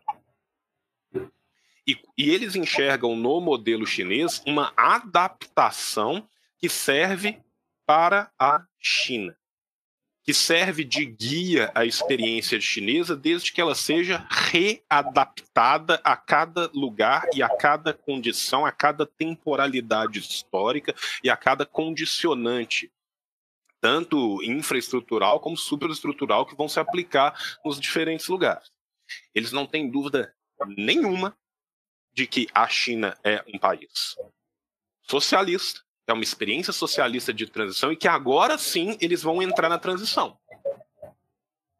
Então, entre aspas, a NEP chinesa vai terminar de verdade em 2021, se se conseguir o resultado esperado da erradicação da miséria. A partir de 2021 em diante, vai começar a modernização para se chegar em 2049 na transição para o socialismo. Agora eu vou lembrar de uma coisa muito importante da perspectiva temporal do chinês e do asiático em geral, que é muito diferente da perspectiva de temporalidade de nós ocidentais. Quando se fez, se eu não me engano, não lembro se era 150 ou 175 anos, acho que era 175 anos. Da. Não, era 89, 149, 150 anos, se eu não me engano da Revolução Francesa, perguntar para vários líderes no mundo inteiro o que, que, eles achavam da Revolução Francesa, todo mundo tinha um rio de coisa para falar. Perguntaram para o mal o que, que ele achava, ele falou assim: não passou tempo bastante para que a gente possa ponderar com calma e tranquilidade sobre o assunto. Então, para os caras, cara, você tem que pensar o seguinte: imagina se o Haiti, que hoje é o país um dos países mais pobres do mundo. Eu não vou afirmar peremptoriamente que o Haiti é o país mais pobre do mundo, mas o Haiti é um dos cinco países mais pobres do mundo, com toda certeza. Né? Dados macroeconômicos podem levar outros países a serem tão pobres quanto o Haiti, ou pior. Mas imaginemos que hoje tivesse uma revolução de novo no Haiti, um novo Toussaint Louverture conseguisse juntar o povo haitiano, o povo haitiano tomasse poder, começasse uma revolução. E aí, hoje nós estamos em. Vamos falar que a revolução acontece em 2020 para ficar mais fácil o exemplo. Aí, meu amigo, em 2090, o Haiti é uma potência comercial mundial, uma das cinco maiores economias do planeta. Para a gente olhar hoje para o Haiti e imaginar que nesse período de 70 anos o Haiti vai conseguir se tornar uma pujança econômica, é, é uma coisa, é um exercício mental muito difícil. Sim. Isso aconteceu na China. Isso é um fato. Se demorou 70 anos e precisou de 30 anos para frente, 15 anos para trás, 15 anos para o lado, 20 anos dar um passinho pequeno, para em 70 anos chegar, os caras não têm pressa. A perspectiva de temporalidade deles é outra. E outra coisa, as coisas vêm acontecendo. As coisas vêm acontecendo. Aí você para e pensa assim: ah, como estão as relações trabalhistas na China hoje? As relações trabalhistas na China hoje caminham na contramão das relações trabalhistas do planeta. As relações trabalhistas vêm se deteriorando no planeta e vêm melhorando a olhos vistos e a passos largos na China. Isso é uma conquista. Agora, agora, eu tenho uma questão, veja. Hum. É, eu já escutei essa argumentação sua no episódio do Revolu Show, só que eu tenho um problema com ela, que é o seguinte. O, o Jean Zimin, Jean Zimin, o nome do antigo premier, hum. ele, no grande governo dele, a, a perspectiva maoísta e a perspectiva do marxismo-leninismo foi muito marginalizada as universidades chinesas, o pensamento liberal e o pensamento ocidental, de maneira geral, cresceu absurdamente na China. Absurdamente. O Partido Comunista ele assumiu uma feição muito focada no desenvolvimento econômico e o trabalho político e ideológico ficou um tanto quanto marginalizado. O Xi Jinping, que é um cara que eu tenho cada vez mais simpatias por ele, Fidel, antes de morrer, falou que Xi Jinping era o maior revolucionário vivo da humanidade. O Xi Jinping, ele, pelo que eu venho acompanhando, ele deu uma espécie de viragem à esquerda no partido. Sim, concordo. Então, ele retomou um trabalho político-ideológico muito forte, fez um trabalho de revitalização dos quadros, da juventude, um investimento muito maior na disputa de consciência de classe. Está fazendo uma coisa que eu acho uma delícia. Está expurgando os think tanks liberais da China inteira combatendo todo o pensamento liberal ocidental na China, está dando uma, um, um, tá fazendo o trabalho que é a teorização do Leme durante a NEP, que é o Estado, a partir da frente política ideológica, vai combater os efeitos nocivos do crescimento de relações não comunistas, relações de produção, relações sociais e tal. Então, o Estado e o partido, através do seu trabalho de massas, ele vai ter que combater isso. Só que qual é a grande questão para mim? É o seguinte: não estava escrito nas estrelas do projeto chinês, essa grande temporalidade, que, por exemplo, Xi Jinping ia ascender ao poder e ia tomar essa linha. Porque, às vezes, a preocupação que eu tenho é tomar um processo que foi conflituoso, que envolveu Lucas, que poderia ter sido de outra forma como um processo teleológico, como se fosse um caminho natural. Te entendo perfeitamente. Agora, é, entendo perfeitamente a sua crítica e, e, vou trabalhar com ela citando dois autores clássicos do período maoísta, tá? Hu Xiaomu e Chen Potá, tá? Quando você pega os trabalhos históricos de Hu Xiaomu e de Chen Potá, que são basicamente os grandes historiadores do partido no final do período maoísta e no começo da transição pós-maoísta, eles trabalham exatamente com uma ideia que foi o que fez com que o Partido Comunista Chinês tivesse muita dificuldade durante a Revolução Chinesa. A Revolução Chinesa ela durou 30 anos porque ela foi um grande balão de ensaio para o Partido Comunista Chinês. O Partido Comunista Chinês era um partido jovem, um partido recém-formado, de quadros muito mal formados teoricamente. O acesso à formação na China era minúsculo no começo, e boa parte desses quadros se formaram na vida, se formaram na luta, se formaram na revolução. Quando esses historiadores do Partido Comunista Chinês trabalham lá na década de 60, todo esse período que veio da revolução, da formação dos quadros, da formação do partido, e o próprio Mao trabalha muito isso durante toda a sua obra. Quem tiver acesso às obras escolhidas que estão traduzidas em português pode ir notando isso ao longo da, da obra do Mao. Se teve uma coisa que o Partido Comunista Chinês aprendeu ao longo do tempo, foi a não jogar o bebê fora junto com a água do banho. Toda vez que o Partido Comunista Chinês teve alguma cisão interna que o levou a erros de extrema direita e a erros de extrema esquerda dentro da condução do partido no seu período revolucionário, ele teve grandes perdas e grandes retrocessos nas suas batalhas que fizeram com que o processo de revolução na China fosse um processo de longa duração. Desde a transição de Mao, o Partido Comunista Chinês aprendeu a lidar com os seus extremos, a não propiciar que os extremos do partido se tornassem uma linha dirigente eterna e que não fossem questionados e que não houvesse a renovação desses quadros, com erros e com acertos erros, por exemplo, como aconteceram muitas vezes durante a própria Revolução Cultural, que tem que ser defendida, que fez muita coisa correta, mas que também teve seus erros e teve sua autocrítica dentro do partido e logo na sequência do partido. Essa é a diferença que permitiu que na China não acontecesse um Khrushchev e não acontecesse um Yeltsin. Então, o Partido Comunista Chinês, por mais que ele tenha tido vários desvios à direita e à esquerda do partido, ele sempre conseguiu manter congressualmente e dentro das suas bases, e pensando que o Partido Comunista Chinês, por mais que ele seja um partido que hoje em dia não é, entre aspas, majoritário dentro da sua população, ele é um partido gigantesco. A quantidade de quadros dentro do Partido Chinês ela ultrapassa centenas de milhão. Né? Para a China é 15% da população. Então, mas ainda assim é, é uma quantidade gigantesca. Então, existe constantemente disputa e ponderação. A disputa ela não pode se tornar autofágica. Toda vez que a disputa se tornou autofágica dentro do Partido Comunista Chinês, foram os momentos que a China passou por suas maiores dificuldades. Eu não estou querendo defender aqui uma teleologia, nem defender uma teleologia futura falando que, ah, se o chinês falou, está escrito na pedra e vai acontecer assim.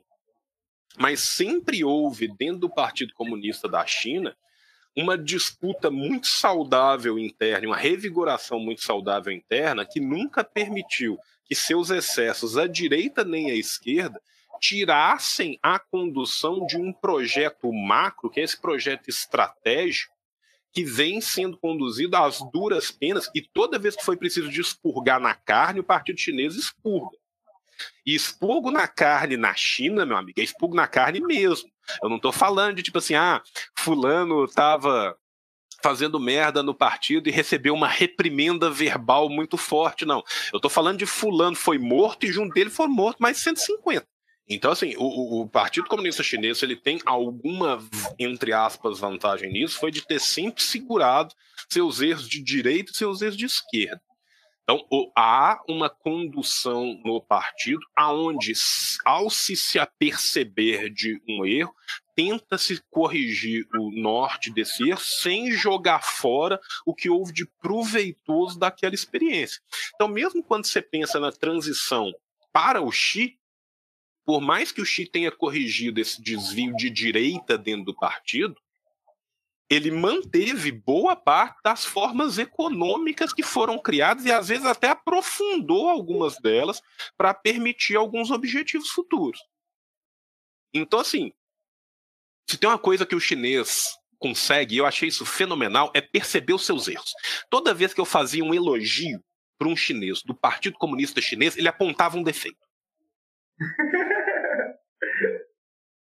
É, é, mas, é, assim, é impressionante. Isso é uma coisa assim, que, que, que, na terceira ou quarta pessoa que isso aconteceu, eu comecei a fazer de sacanagem para ver se ia e todas fizeram. Então, a ideia dele de que o processo chinês é um processo de erros e acertos e de construção constante é a, a coisa que é mais inculcada na mentalidade do partido, é isso. E é por isso, por exemplo, que na, na forma como o Xi está trabalhando agora com a juventude, ele está fazendo muita questão que a juventude conheça a China. Não só essa China que o mundo está conhecendo para fora, a China onde está dando certo, mas principalmente a China onde ainda não deu certo e onde deu errado. Então, essa revigoração dos quadros é muito importante. Eu estava conversando com uma das chefes do protocolo chinês, do Ministério de Relações Exteriores chinês, sobre a questão do imperialismo japonês na China. E ela virou e falou assim: pô, não é que pô, você seja presidente com a gente é um absurdo e tal, mas o que me incomoda não é o fato deles terem feito o que eles fizeram com a gente. Nós erramos demais e erramos muitas vezes e continuamos errando. O que nos incomoda profundamente é eles não conseguirem admitir que eles erraram. Então, assim, o Partido Comunista Chinês como um todo transparece essa ideia da necessidade constante de correção desses seus erros. Isso é uma coisa que você já tem na literatura do partido em 1960. Então, assim, eu vejo nessas indas e vindas, e é óbvio que tem hora que vai ter alguém que vai caminhar um pouco mais para a esquerda, e é hora que a, a parte marxista-leninista maoísta vai estar tá mais forte dentro do partido, depois vai ter uma outra revigoração e vai ter a parte nacionalista mais forte, e o partido ele vai sambando mesmo entre a direita e a esquerda do próprio partido. Teve a década de 90 inteira, começo da década de 2000, na direita do partido, voltou agora para a esquerda do partido, como não voltava de fato à esquerda do partido, praticamente desde a década de 70. E apesar de estar na esquerda do partido, você vê que eles não jogaram o bebê fora junto com a água do banho. As correções que são feitas são correções pontuais. Até porque, cara, se tem alguma coisa que a gente pode falar do mal, qualquer pessoa que parar e ler os trabalhos do mal, você não precisa ler muito, não. Você pode pegar cinco teses, o mais famosinho e ler ali. Você vai ver que o mal, assim como o Lenin, se são duas coisas que eles têm em comum, é sempre ter sido pessoas que souberam pegar o leme do partido e não deixar que as coisas se desencaminhassem nem totalmente para a esquerda do partido, nem totalmente para a direita do partido. E saber também aproveitar, dentro de uma discussão teórica, os acertos e os erros. Então, essa é uma linha condutora que eu percebo que vem seguindo. Ô, João, mas uma coisa que eu acho essa também é. Eu tento, na medida do possível, ler os documentos do partido, os discursos e tal, e não existem críticas aos líderes anteriores, né? Tipo assim, o Xi Jinping, por exemplo, ele não fala mal do Luiz Muntal, não. Do, do, dos anteriores. Assim, é um bagulho muito doido. E a própria variação do Partido Comunista do período mal é tipo assim, mal mais errou do que acertou, Sim. mal tutor, a relação dos caras. No artigo que eu escrevi do dia do Congresso, até faço uma comparação como a China tratou a questão mal com a União Soviética. Na China, velho, a, demonização que a União Soviética fez de Stalin é impensável. É o contrário. Na China, a demonização que a União Soviética fez de Stalin foi percebida muito rapidamente como o caminho para a bancarrota da União Soviética. Total. E a China teve dois momentos chave para perceber isso. Ela teve a demonização de Stalin e, e, a ruptura depois posterior com a União Soviética. E ela teve, quando a União Soviética estava terminando de não ser mais a União Soviética, o movimento liberal implantado do exterior nela e a questão da Praça Tiananmen. Uhum. E a condução que se deu na União Soviética e posteriormente na Rússia e na China foi diametralmente oposta nesses dois momentos, que foram dois momentos chave. E foi essa condução diametralmente oposta que permitiu que a China se revigorasse e continuasse a, a trilhar o seu caminho. Então, assim, é muito engraçado que você falou uma coisa, mas é, é, é não é exatamente isso. O, o chinês, ele nunca vai falar mal de você usando o seu nome. Mas ele vai falar assim, eh, por exemplo, assim, ele vai falar assim, olha, ele nunca vai virar e falar assim, porra, aquele Jones era um imbecil, um imbecil revisionista, fudeu o nosso partido, esse vagabundo pertence à sarjeta da história. Não, ele falar assim, houve um período, há muito pouco tempo atrás, onde faltou sabedoria na condução. E essa falta de sabedoria quase nos levou a um erro fatal. Porém, agora demos uma guinada aproveitando a sabedoria que ainda existia naquela condição anterior. Então, assim, ele fala mal de você, todo mundo sabe que ele tá falando mal de você, mas ele fala mal de você num sanduíche de elogios. Sacou? Então, assim, é, é muito claro de quem que eles estão falando mal e como que eles estão falando mal.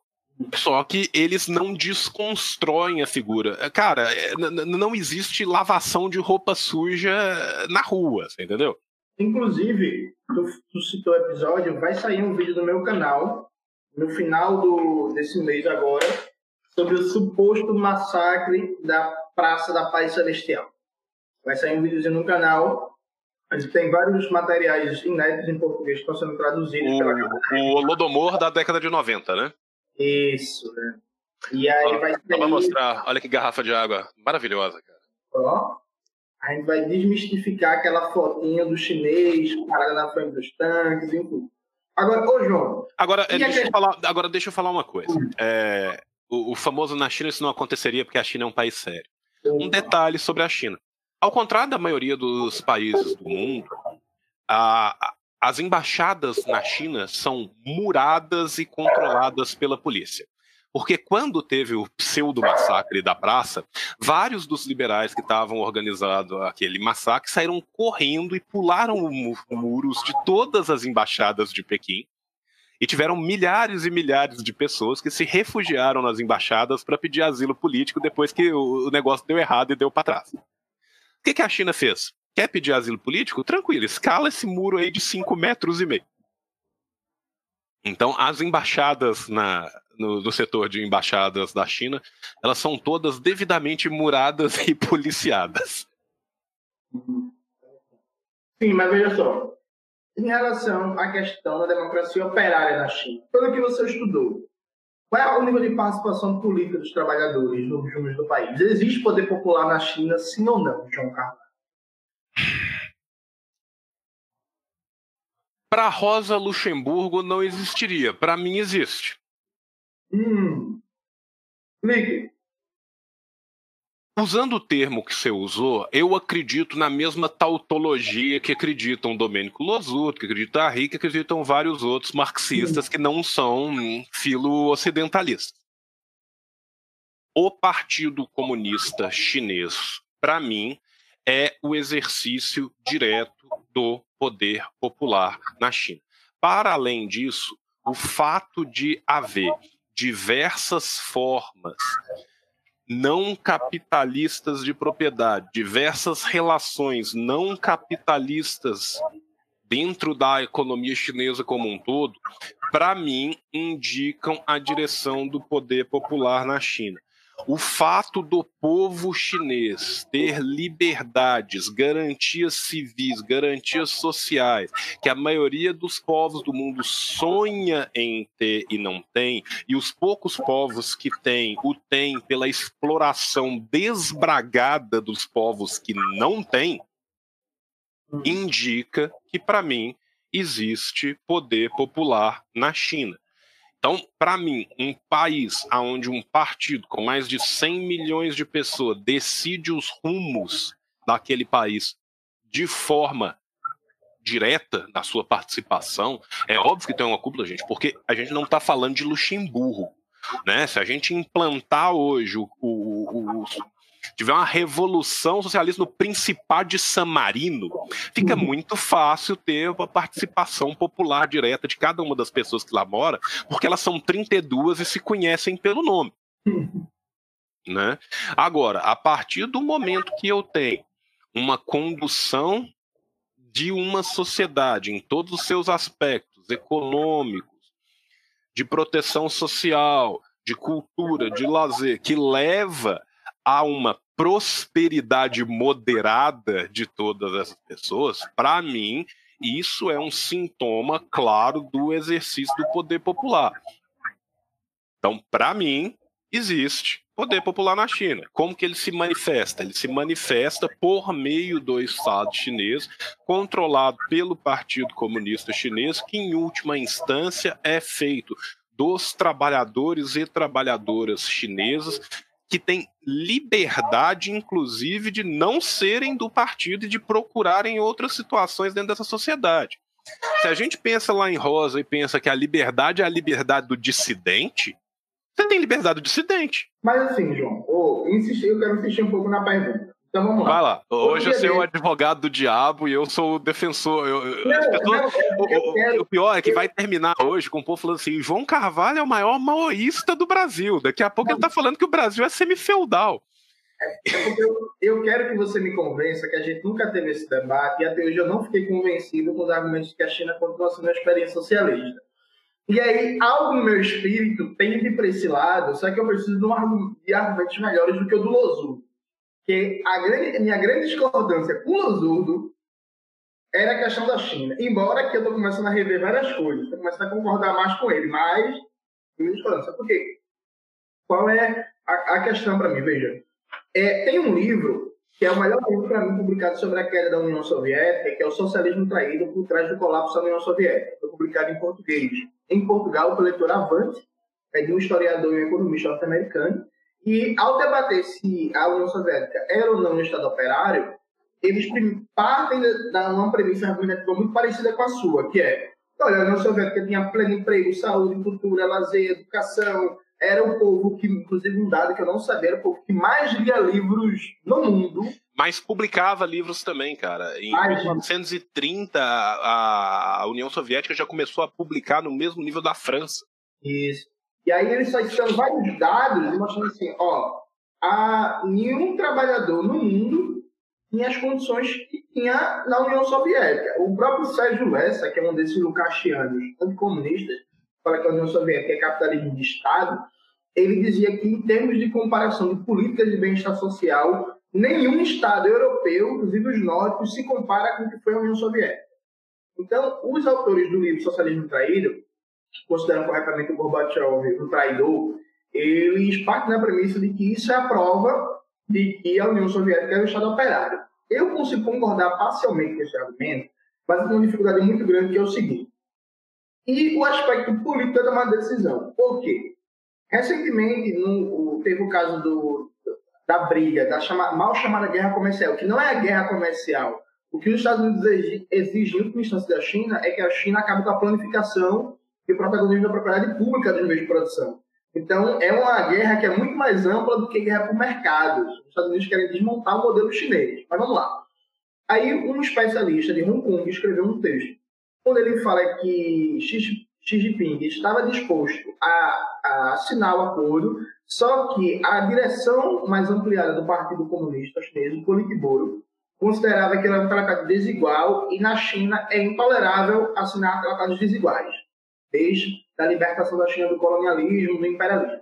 E aí, na matéria, o cara fala que nas empresas estatais e nas empresas de maneira geral, os coletivos dos trabalhadores estavam debatendo os tratados dos Estados Unidos com a China, consideravam também o tratado desigual e fizeram pressão da base até a cúpula, que fez com que o Comitê Central desse uma centralizada no Xi Jinping e no, no negociador econômico dele, que eu esqueci o nome, e disse assim, ó, segura a onda que a gente vai assinar essa porra não. E aí, essa informação foi meio impactante para mim, porque é o seguinte, é impossível hoje no Brasil a gente imaginar os trabalhadores debatendo uma questão tão complexa como essa de política internacional. Vamos lá, né?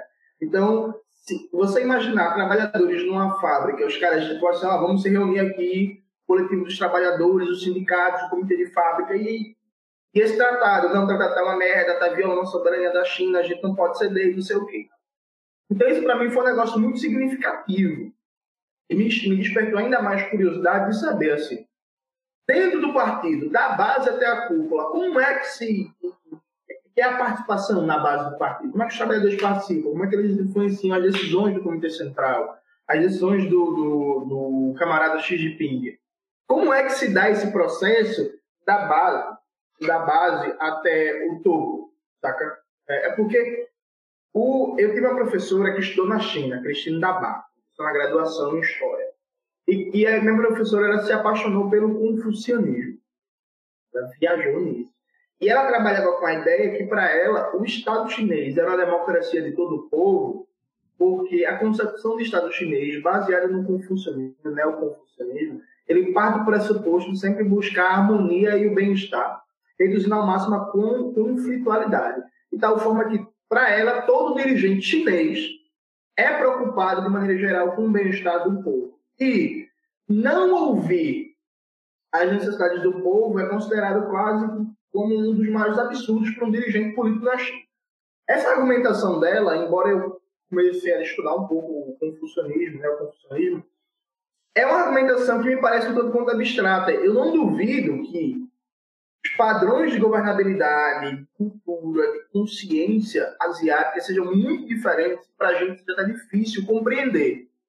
Só que eu gostaria de ter mais palpável do ponto de vista institucional, saca?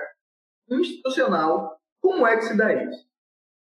A, questão é a seguinte, olha, do, do, do, pouco que eu sei, eu, eu não vou te falar que eu tenho um conhecimento profundo de como que as decisões tramitam institucionalmente dentro do Partido Comunista Chinês, eu sei muito superficialmente. Agora, desde o 17 já estavam começando com a ideia de oito grandes rumos que o, oito grandes palavras-chave que o Partido Comunista Chinês deve seguir, e isso foi institucionalizado no 19 e basicamente elas são quase a mesma coisa, que elas falam harmonia, solidariedade, integração, pluralidade, assim, quatro delas são basicamente isso. Tá? Então assim, de fato, as discussões que interessam ao todo, elas descem e voltam. Então, o que eu consigo te falar é que esse tipo de discussão desce na faculdade, desce nas fábricas que são coletivizadas, desce ainda nas pequenas empresas, as que sobraram das empresas municipais, estatais, regionais, provinciais.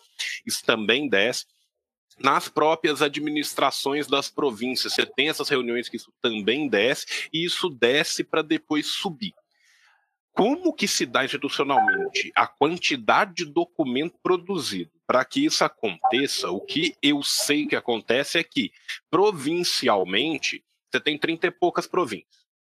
Tá? Então, assim, provincialmente é muito mais fácil você ter, entre aspas, 38 documentos para serem discutidos na, na cúpula do que você ir na pluralidade da capilarização e você ter 5 mil documentos para serem discutidos em cúpula. Então, provincialmente, cada uma das províncias fala e se manifesta através desses órgãos provinciais e esses gerais das províncias são discutidos popularmente depois no Politburo e na, nos órgãos centrais do, do, do partido. E para se chegar nessas discussões das províncias, você tem exatamente essa capilaridade que desce, que são das escolas, das instituições de ensino, das instituições econômicas plurais, das, das comun... não é comuna, mas assim, das comunidades gestoras regionais que vão levar essas macro decisões para cima. Tá? Quem participa disso não é necessariamente só quem é filiado ao partido. E é nessa hora que eu acho que você tem um, um, um sintoma ainda maior da, da, da possibilidade de um poder popular. Porque quem vai poder votar essas decisões vão ser as pessoas do partido.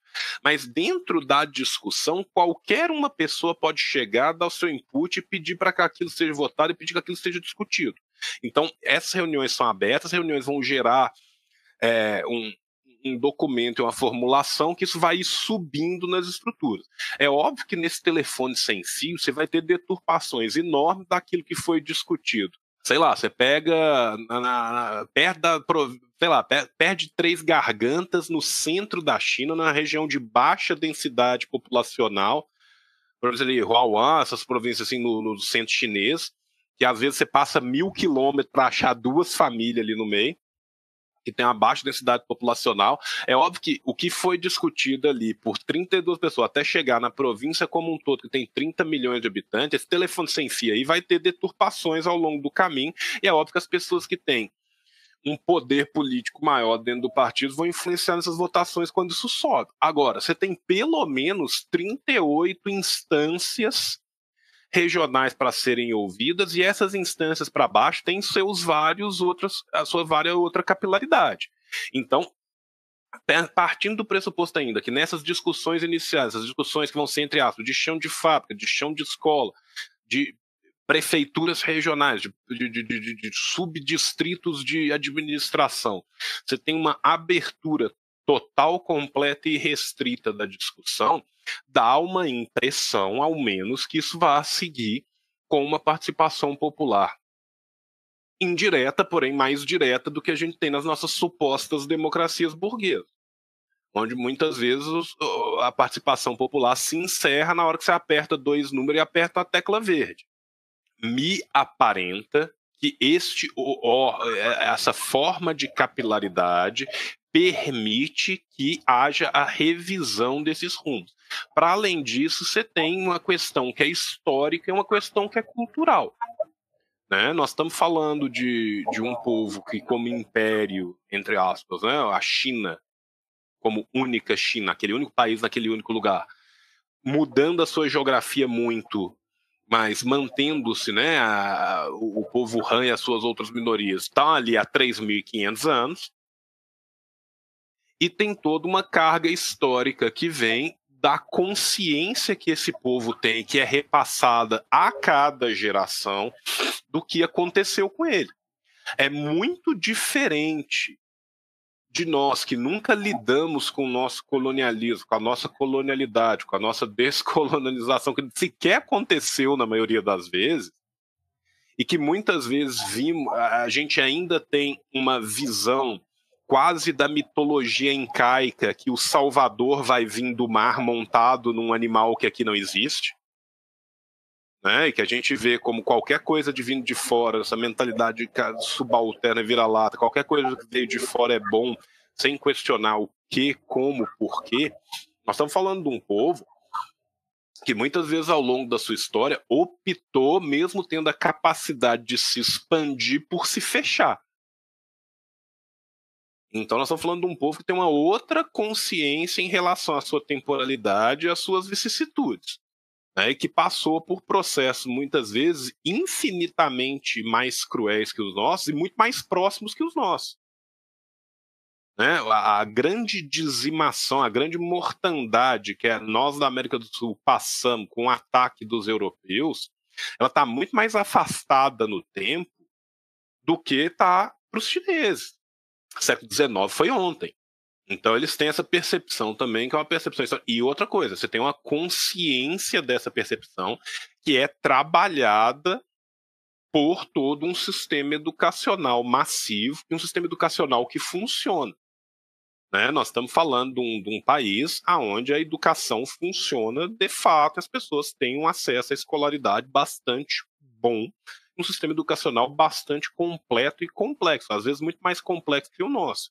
Eu acho que o exemplo que eu dei de como funciona a faculdade de línguas na China é muito demonstrativo de como que esse tipo de discussão pode acontecer. Você falou da surpresa que você teve em imaginar alguém num chão de fábrica discutindo um tratado internacional.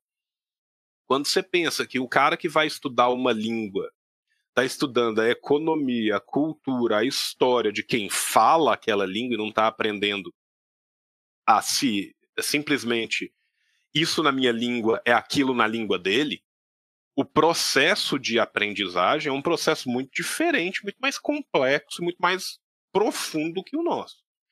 Tá? Então, assim, esses vários indicativos, para mim, são indicativos da possibilidade. Inclusive, o indicativo da possibilidade de não se participar e de se participar sem necessariamente ser do partido. Mesmo que num nível muito mais baixo. Ô, ô, ô João, João, só uma dúvida. Estão falando aqui no chat que a educação na China não é pública nem gratuita de qualidade. Eu sei que na China, até pouco tempo atrás, grande parte das universidades pagava mensalidades, embora públicas. Só que eu li há alguns meses uma matéria de que o Partido Comunista está com um programa de baixar cada vez mais o preço das universidades e torná-las gratuitas, várias delas. Você tem informações sobre isso? Tenho. Boa parte das universidades não são, de fato, gratuitas. A esmagadora maioria não são mas o quanto que elas custam em relação ao que essas pessoas têm hoje em dia de capacidade de compra torna o preço dessas faculdades muito diferenciado do que são os preços da faculdade para a gente e o que essas faculdades oferecem como um todo são bem diferentes do que as nossas faculdades oferecem. Quando eu dei o exemplo da faculdade lá em Pequim, para onde os meninos vão, eles pagam, sim, para estudar lá, mas são taxas que também estão pensando que essas pessoas têm moradia, têm alimentação, né? não alimentação total o dia inteiro, sem parar um segundo, elas têm parte desta pensão, digamos assim, coberta de, de alimentação. Eles têm pelo menos duas refeições que eles podem fazer na faculdade. Tá? Mais a moradia e, e, e o materiais, apesar de que é óbvio que não se contempla tudo. Essa ideia da universalização do, do, do ensino, de transformar o ensino num ensino gratuito, me parece, pelo que eu li do, dos documentos do partido, que é a parte a ser implantada no que eles chamam de modernização para a transição socialista. Tá? Então, a ideia é que nos próximos 20 anos se torne esse sistema totalmente público e gratuito. Tá? Agora, a questão das escolas. Pelo que eu sei, as escolas iniciais, não a faculdade, elas são sim praticamente gratuitas. As que não são de todo gratuito, que se cobra dela é exatamente a, a, a, parte de alimentação e manutenção da própria escola, que seria um custo irrisório comparado com uma escola particular qualquer.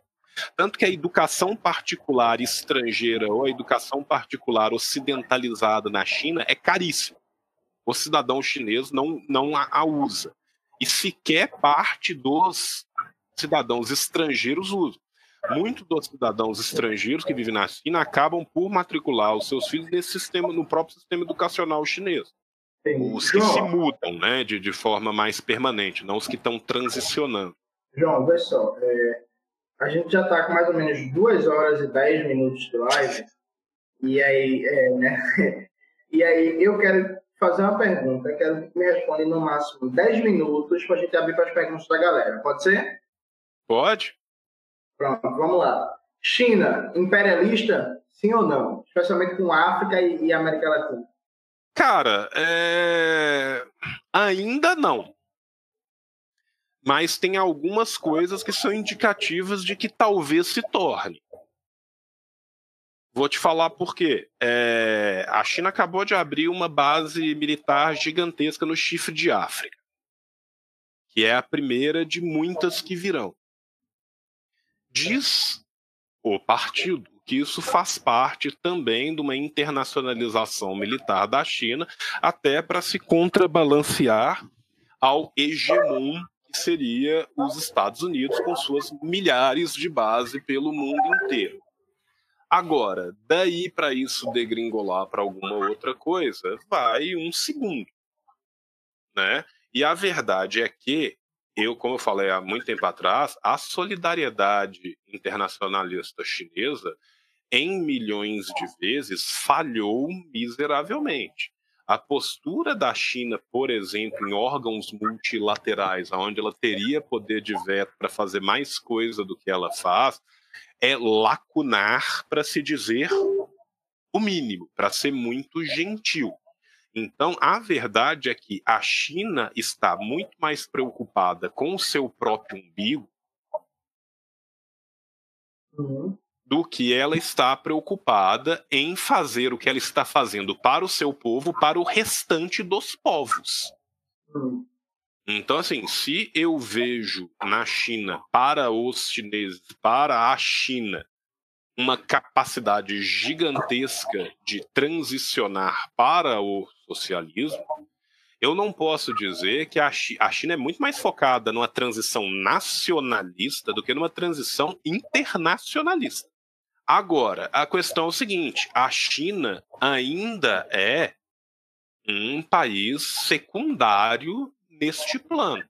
A China não tem hoje capacidade de bater de frente e peitar os Estados Unidos como a União Soviética foi forçada a fazê-lo. Não existe a pretensão da China da China ser o exemplo de uma ordem, de uma, de uma volta, entre aspas, a uma guerra fria bipolar. Se a China vai mudar essa sua percepção uma vez alcançada a sua transição para uma sociedade socialista e bela em 2050, veremos nas cenas dos próximos capítulos. Hoje em dia, para mim, nada indica que essa seja o, o, rumo tomado pelo Partido Comunista Chinês. Então, assim, a solidariedade internacionalista da China não é o forte da China. Em compensação, mesmo quando ela trabalha em acordos comerciais de uma forma bem centro-periferia, ela ainda assim trabalha de uma forma extremamente diferenciada do que as nações do capitalismo central trabalham. Em transferência de tecnologia, em, em como que o, o desenvolvimento é, é, feito de forma colaborativa, o acesso que é dado, as condições de empréstimo, o que, que é exigido, o que, que não é exigido, qual que é a taxação que é feita sobre isso. Tudo isso é feito de uma forma extremamente mais salutar do que face o resto do, dos países. Tanto que a China conseguiu crescer infinitamente a sua presença na África por isso. Inclusive, se a gente pensar de uma forma muito pragmática, o, o governo africano que é oferecido a possibilidade de transacionar com a China, com os Estados Unidos ou com a França, vai escolher a China todas as vezes. João, outro dia desse saiu uma pesquisa da professora da Universidade de John Hopkins e ela analisou mil empréstimos chineses na África. E a conclusão dela é que nenhum desses empréstimos estava baseado em tratados desiguais ou em imposição de pacotes de política macroeconômica. A China não exige reforma da Previdência, não é, existe consenso de Pequim como existe consenso de Washington. A China não é o FMI. Mais do que isso, a China tem uma possibilidade cambial e econômica que esses outros países não têm por não ter sua moeda necessariamente atrelada ao dólar. Então, a, o fato da China ter as maiores reservas de dólar e ainda assim o renminbi, né, o yuan, não ser atrelado, indexado ao dólar para sua paridade cambial necessária, permite que a China faça isso. Para além disso, China, Rússia e Turquia estão fazendo um ataque violentíssimo às reservas globais de ouro para tentar uma outra desindexação monetária para frente que eu vejo como uma tentativa clara e manifesta de, em algum tempo, tentar quebrar a economia norte-americana por dentro, porque os Estados Unidos não vai conseguir se manter como fiel de uma balança mundial, numa ordem hegemônica. Então, isso você vê como um, um, uma, uma parte de uma guerra financeira. Agora, é que nem eu te falei, os tratados não são desiguais, as formas que são escolhidas não são as coisas. Ainda assim, é uma relação de centro e periferia. Sim, total. Tá? Então, assim, o, a gente não pode viver um sonho, viver um idílio da imaginação, criar uma fantasmagoria de que a China está vindo para espalhar o, o, internacionalismo. Não, a China está focada em resolver primeiro a China. E isso sempre foi muito claro no desenvolvimento chinês em, em todo o seu tempo.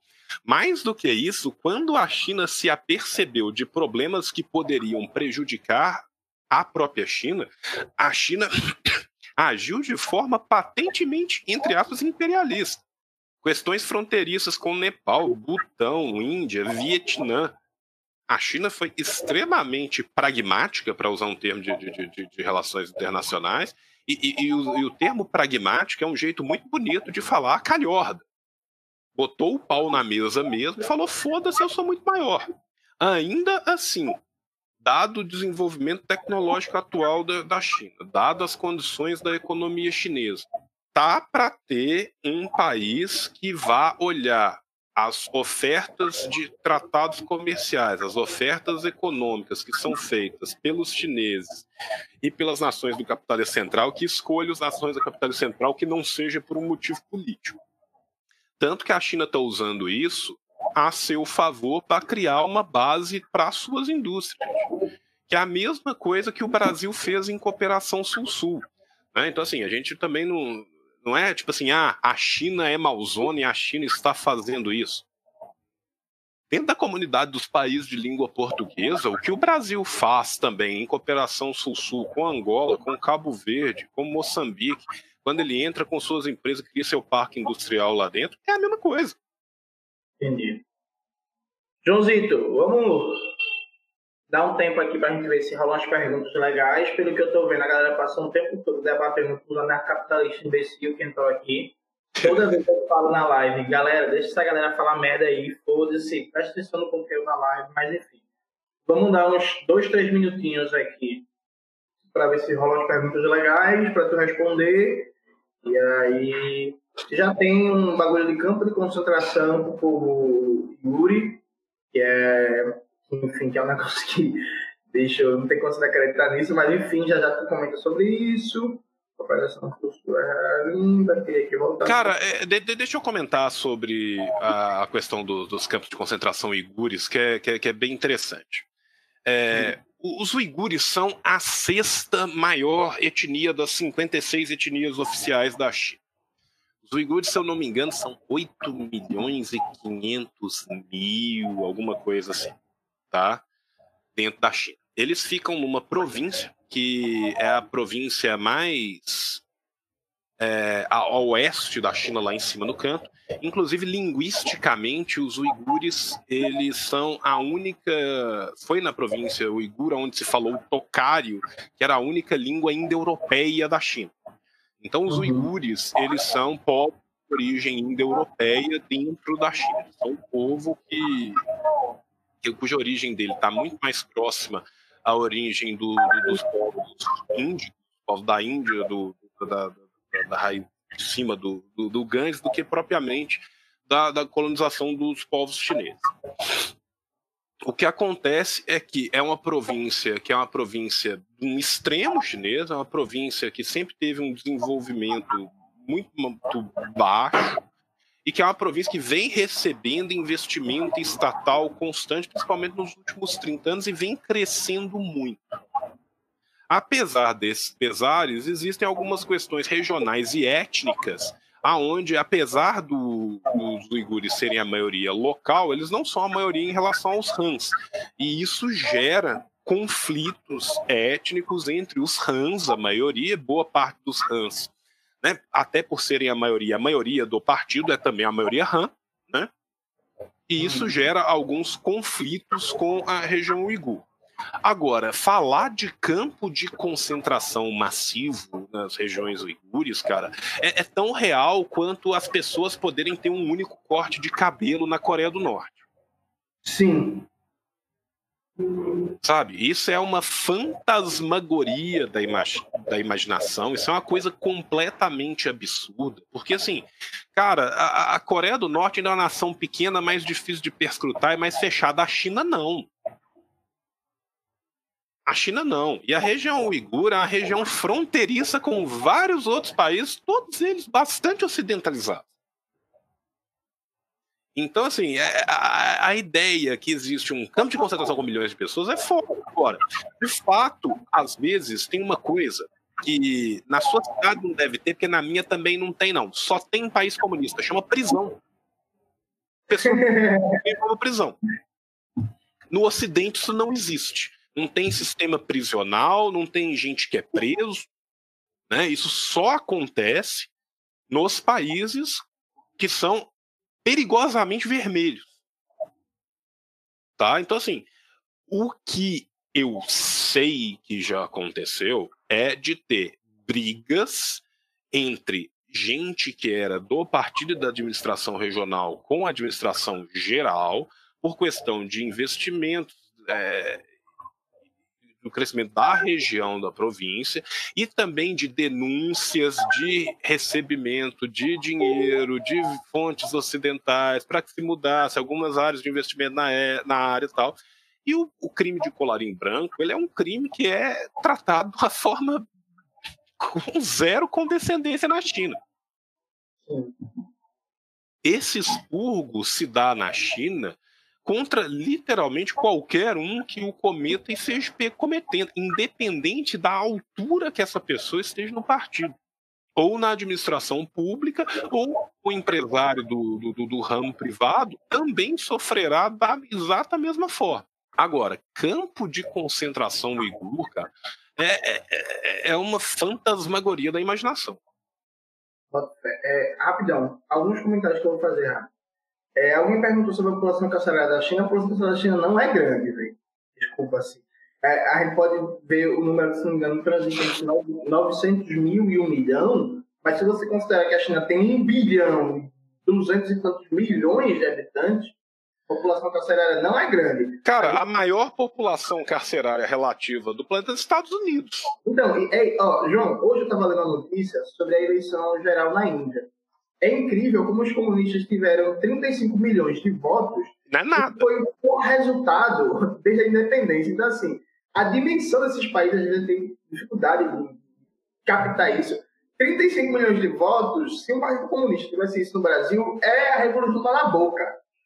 A revolução... Na Índia, os caras estão fundidos, fazendo. E mesmo em proporção, Vitória, ela é pequena.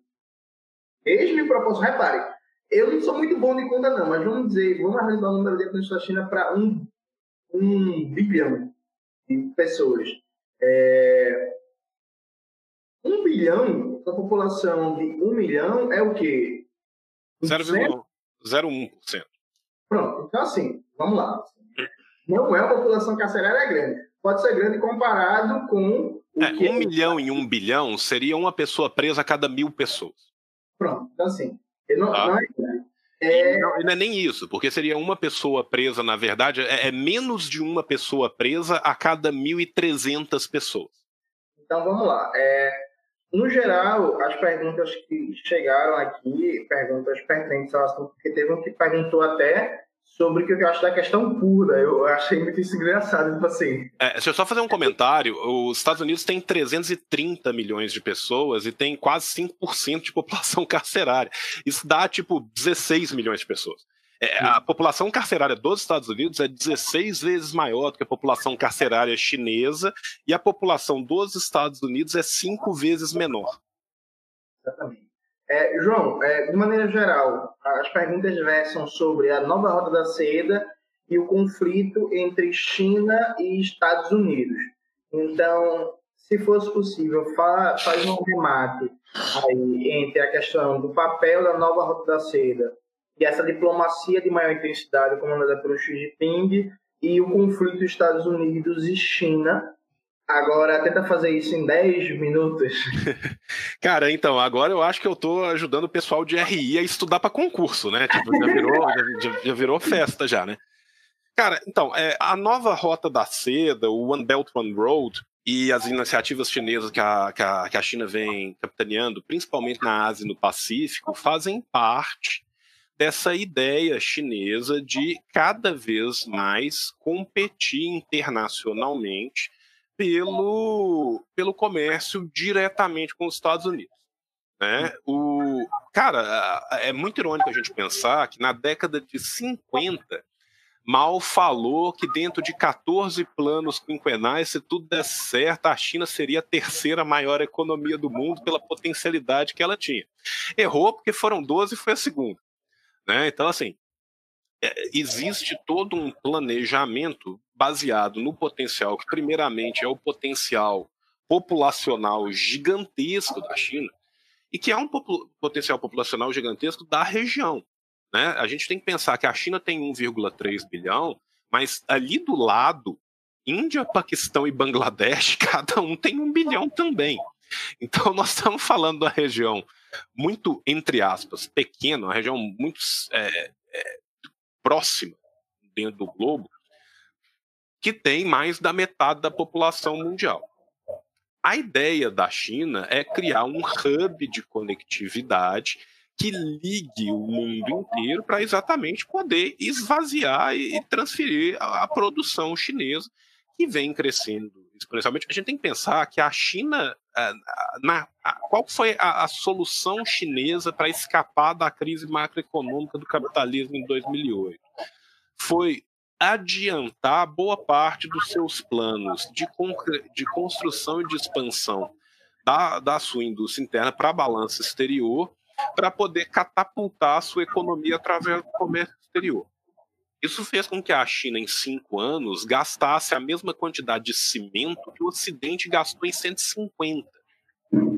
Além disso, a China vem escoando a sua produção para o mundo inteiro, o que ajuda ela a manter os seus projetos, que são cada vez mais gargantuando de aumento da sua infraestrutura interna, projetos esses que pressupõem exatamente o escoamento dessa produção.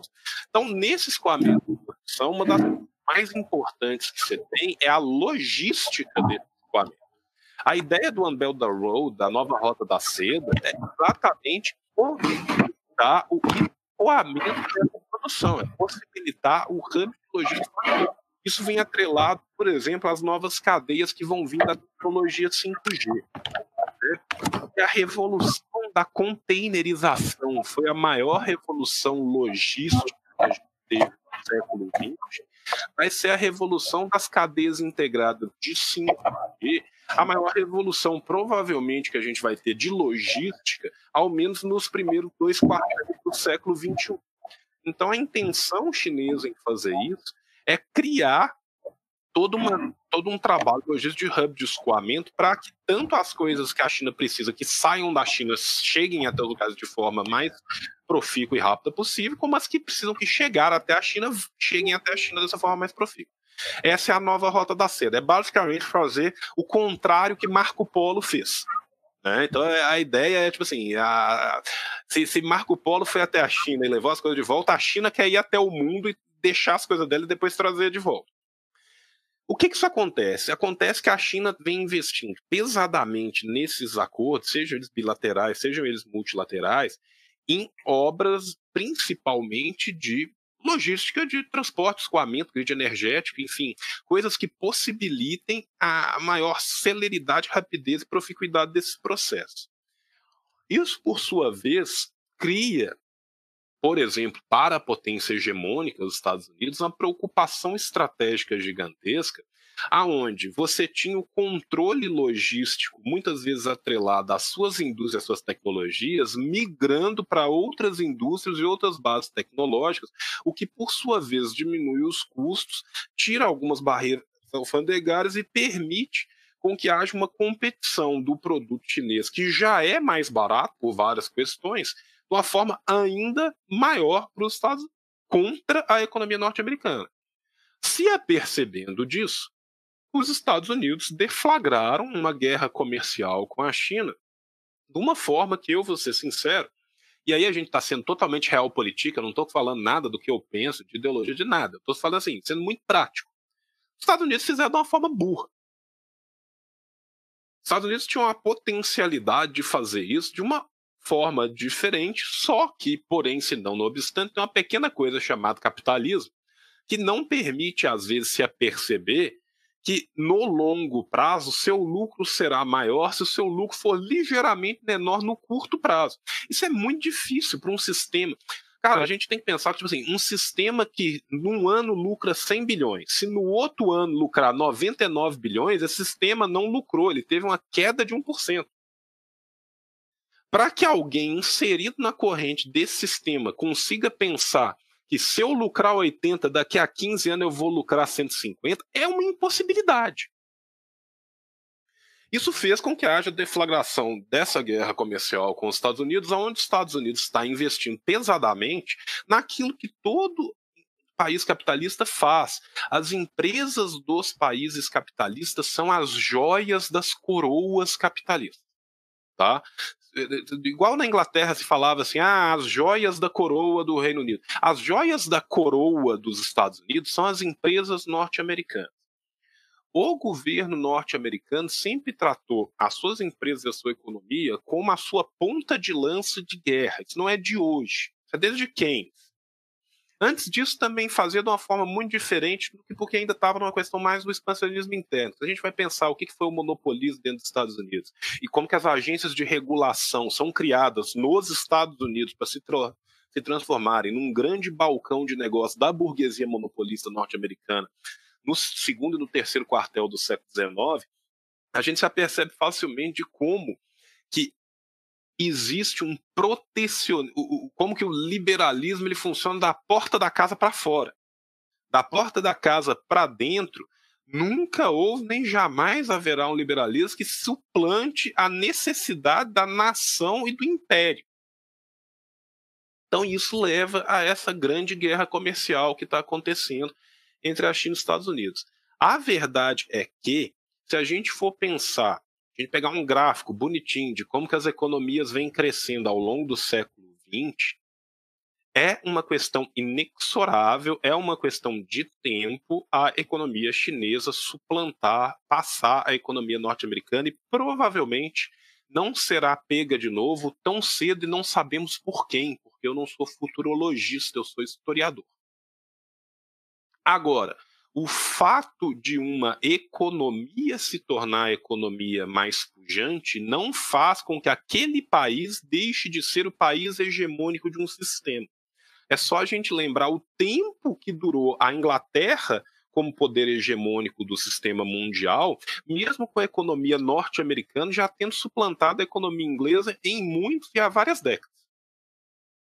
Então, inexoravelmente, ainda existe um poder gigantesco não só econômico, mas também simbólico por parte da economia norte-americana para tentar barrar os esforços chineses. E é isso que a economia americana está fazendo por uma necessidade de sobrevivência. A verdade é que a gente já viu o auge do Império Americano e a gente está começando a ver o seu declínio. Né? Então, assim, é, é, é essa Roma não durará para sempre, assim como nenhuma Roma jamais durou para sempre muito foda. É, para quem está pedindo bibliografia, no vídeo do meu canal sobre a China, tem muita bibliografia lá. Eu deixei linkado o site do Lab China, que é o laboratório de estudos sobre a China, que tem material em português, em inglês, a porra toda que vocês imaginarem é, sobre a China e debate várias coisas. O Lab China tem linhas de pesquisa específicas sobre construção do estado de bem-estar social na China, sobre política exterior chinesa, estratégia de desenvolvimento chinesa, enfim, tem muita coisa. Então, vão lá no vídeo do meu canal, História sobre Desenvolvimento Chinês. É, aliás, mitos e verdades sobre desenvolvimento chinês, já estou com sono já. E aí tem muita bibliografia. Se João quiser me mandar uma bibliografia para amanhã eu linkar aqui na descrição desse vídeo, eu posso mandar também. É, agradeço a todo mundo que acompanhou até agora essa live de mais de duas horas e meia. Evidentemente que não dá para debater tudo sobre a China. Tiveram várias perguntas sobre questão LGBT, participação das mulheres no Partido Comunista Chinês, sobre o Tibete, por aí vai. Mas, assim, impossível debater tudo sobre a China. E, e assim, duas horas e meia é pouco. Duas horas e meia é pouco. Em breve, vai estar tá vindo aqui para o canal também o Rafael Moura, que é um pesquisador, está terminando doutorado. O tema de pesquisa dele é a política de desenvolvimento chinesa a parte do período de reformas e abertura. E aí a gente vai fazer uma live mais focada na política econômica chinesa, que vai debater o, esse período dengue para cá. O Rafael Moura também vai lançar um livro semestre que vem, pela Baioneta Editora, e que eu vou escrever ou prefácio ou pós-fácio, a gente está vendo isso aí. E aí vou estar no Rio de Janeiro no lançamento. Nando Moura não, Rafael Moura. É, é Moura, o He-Man. Ele é o He-Man, é, é, isso. O He-Man está lançando um livro sobre a China. E aí, enfim, a gente vai continuar esse debate. Para quem perguntou, o vídeo sobre a Coreia Popular sai no mês que vem.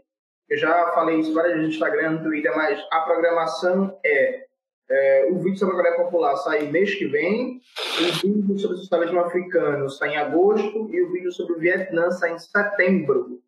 E aí, quando sair o vídeo sobre o Vietnã, vou chamar o João de novo para debater aqui, porque o João entende muito do Vietnã. Ah, posso chamar, inclusive, sobre a Coreia do Norte, porque o João também sabe. O João sabe muito sobre socialismo asiático. É o maior especialista vivo no Brasil. É João. Não, cara, nem. É João, é João que sabe muito. Eu, eu sou curioso sobre isso, eu estou começando a estudar agora. E aí agradecer o João Carvalho por esse debate incrível. Continuo não estando convencido, João, que a China é uma experiência socialista, mas fiquei mais próximo. Fiquei mais Cara, próximo. eu vou ser muito sincero com você. Eu acho que o tempo nos dirá. Agora, até o presente momento, as coisas que foram programadas ao longo do tempo, com seus erros e seus acertos, vêm saindo. Então, eu não duvido da capacidade de organização do povo chinês para chegar nos seus objetivos. Agora, lembrando que isso é socialista chinês, que eles mesmos falam, e eu concordo com eles, que é sui generis e específica à questão chinesa, com seus erros e seus acertos. Então, é isso. Lembrando, lembrando que é, final do mês que vem começa o pré-lançamento do, do, do, primeiro livro da coleção Quebrando as Correntes, sobre a Revolução Africana. E é isso. Valeu todo mundo. Não esqueçam de divulgar o canal, chamar para curtir, para compartilhar. Beijos, estamos juntos e boa noite. Tchau, João. Muito obrigado mais uma vez, meu camarada. Beijo para todo mundo. Obrigado eu pela presença aí, pelo, pelo convite. Sempre que precisar, tamo aí. Só é vou te corrigir que eu também sou um mero curioso, cara. É, é um assunto de, de, de, que é difícil pra gente estudar também, até por uma questão de fonte, de línguas, né, cara? Então, assim, a gente tem as dificuldades que vão aí ficando perdidas na tradução, mas a gente tenta se aproximar na medida do possível. Simbora. Vamos lá. Fechou? Tchau, tchau. Abração. Tchau, tchau.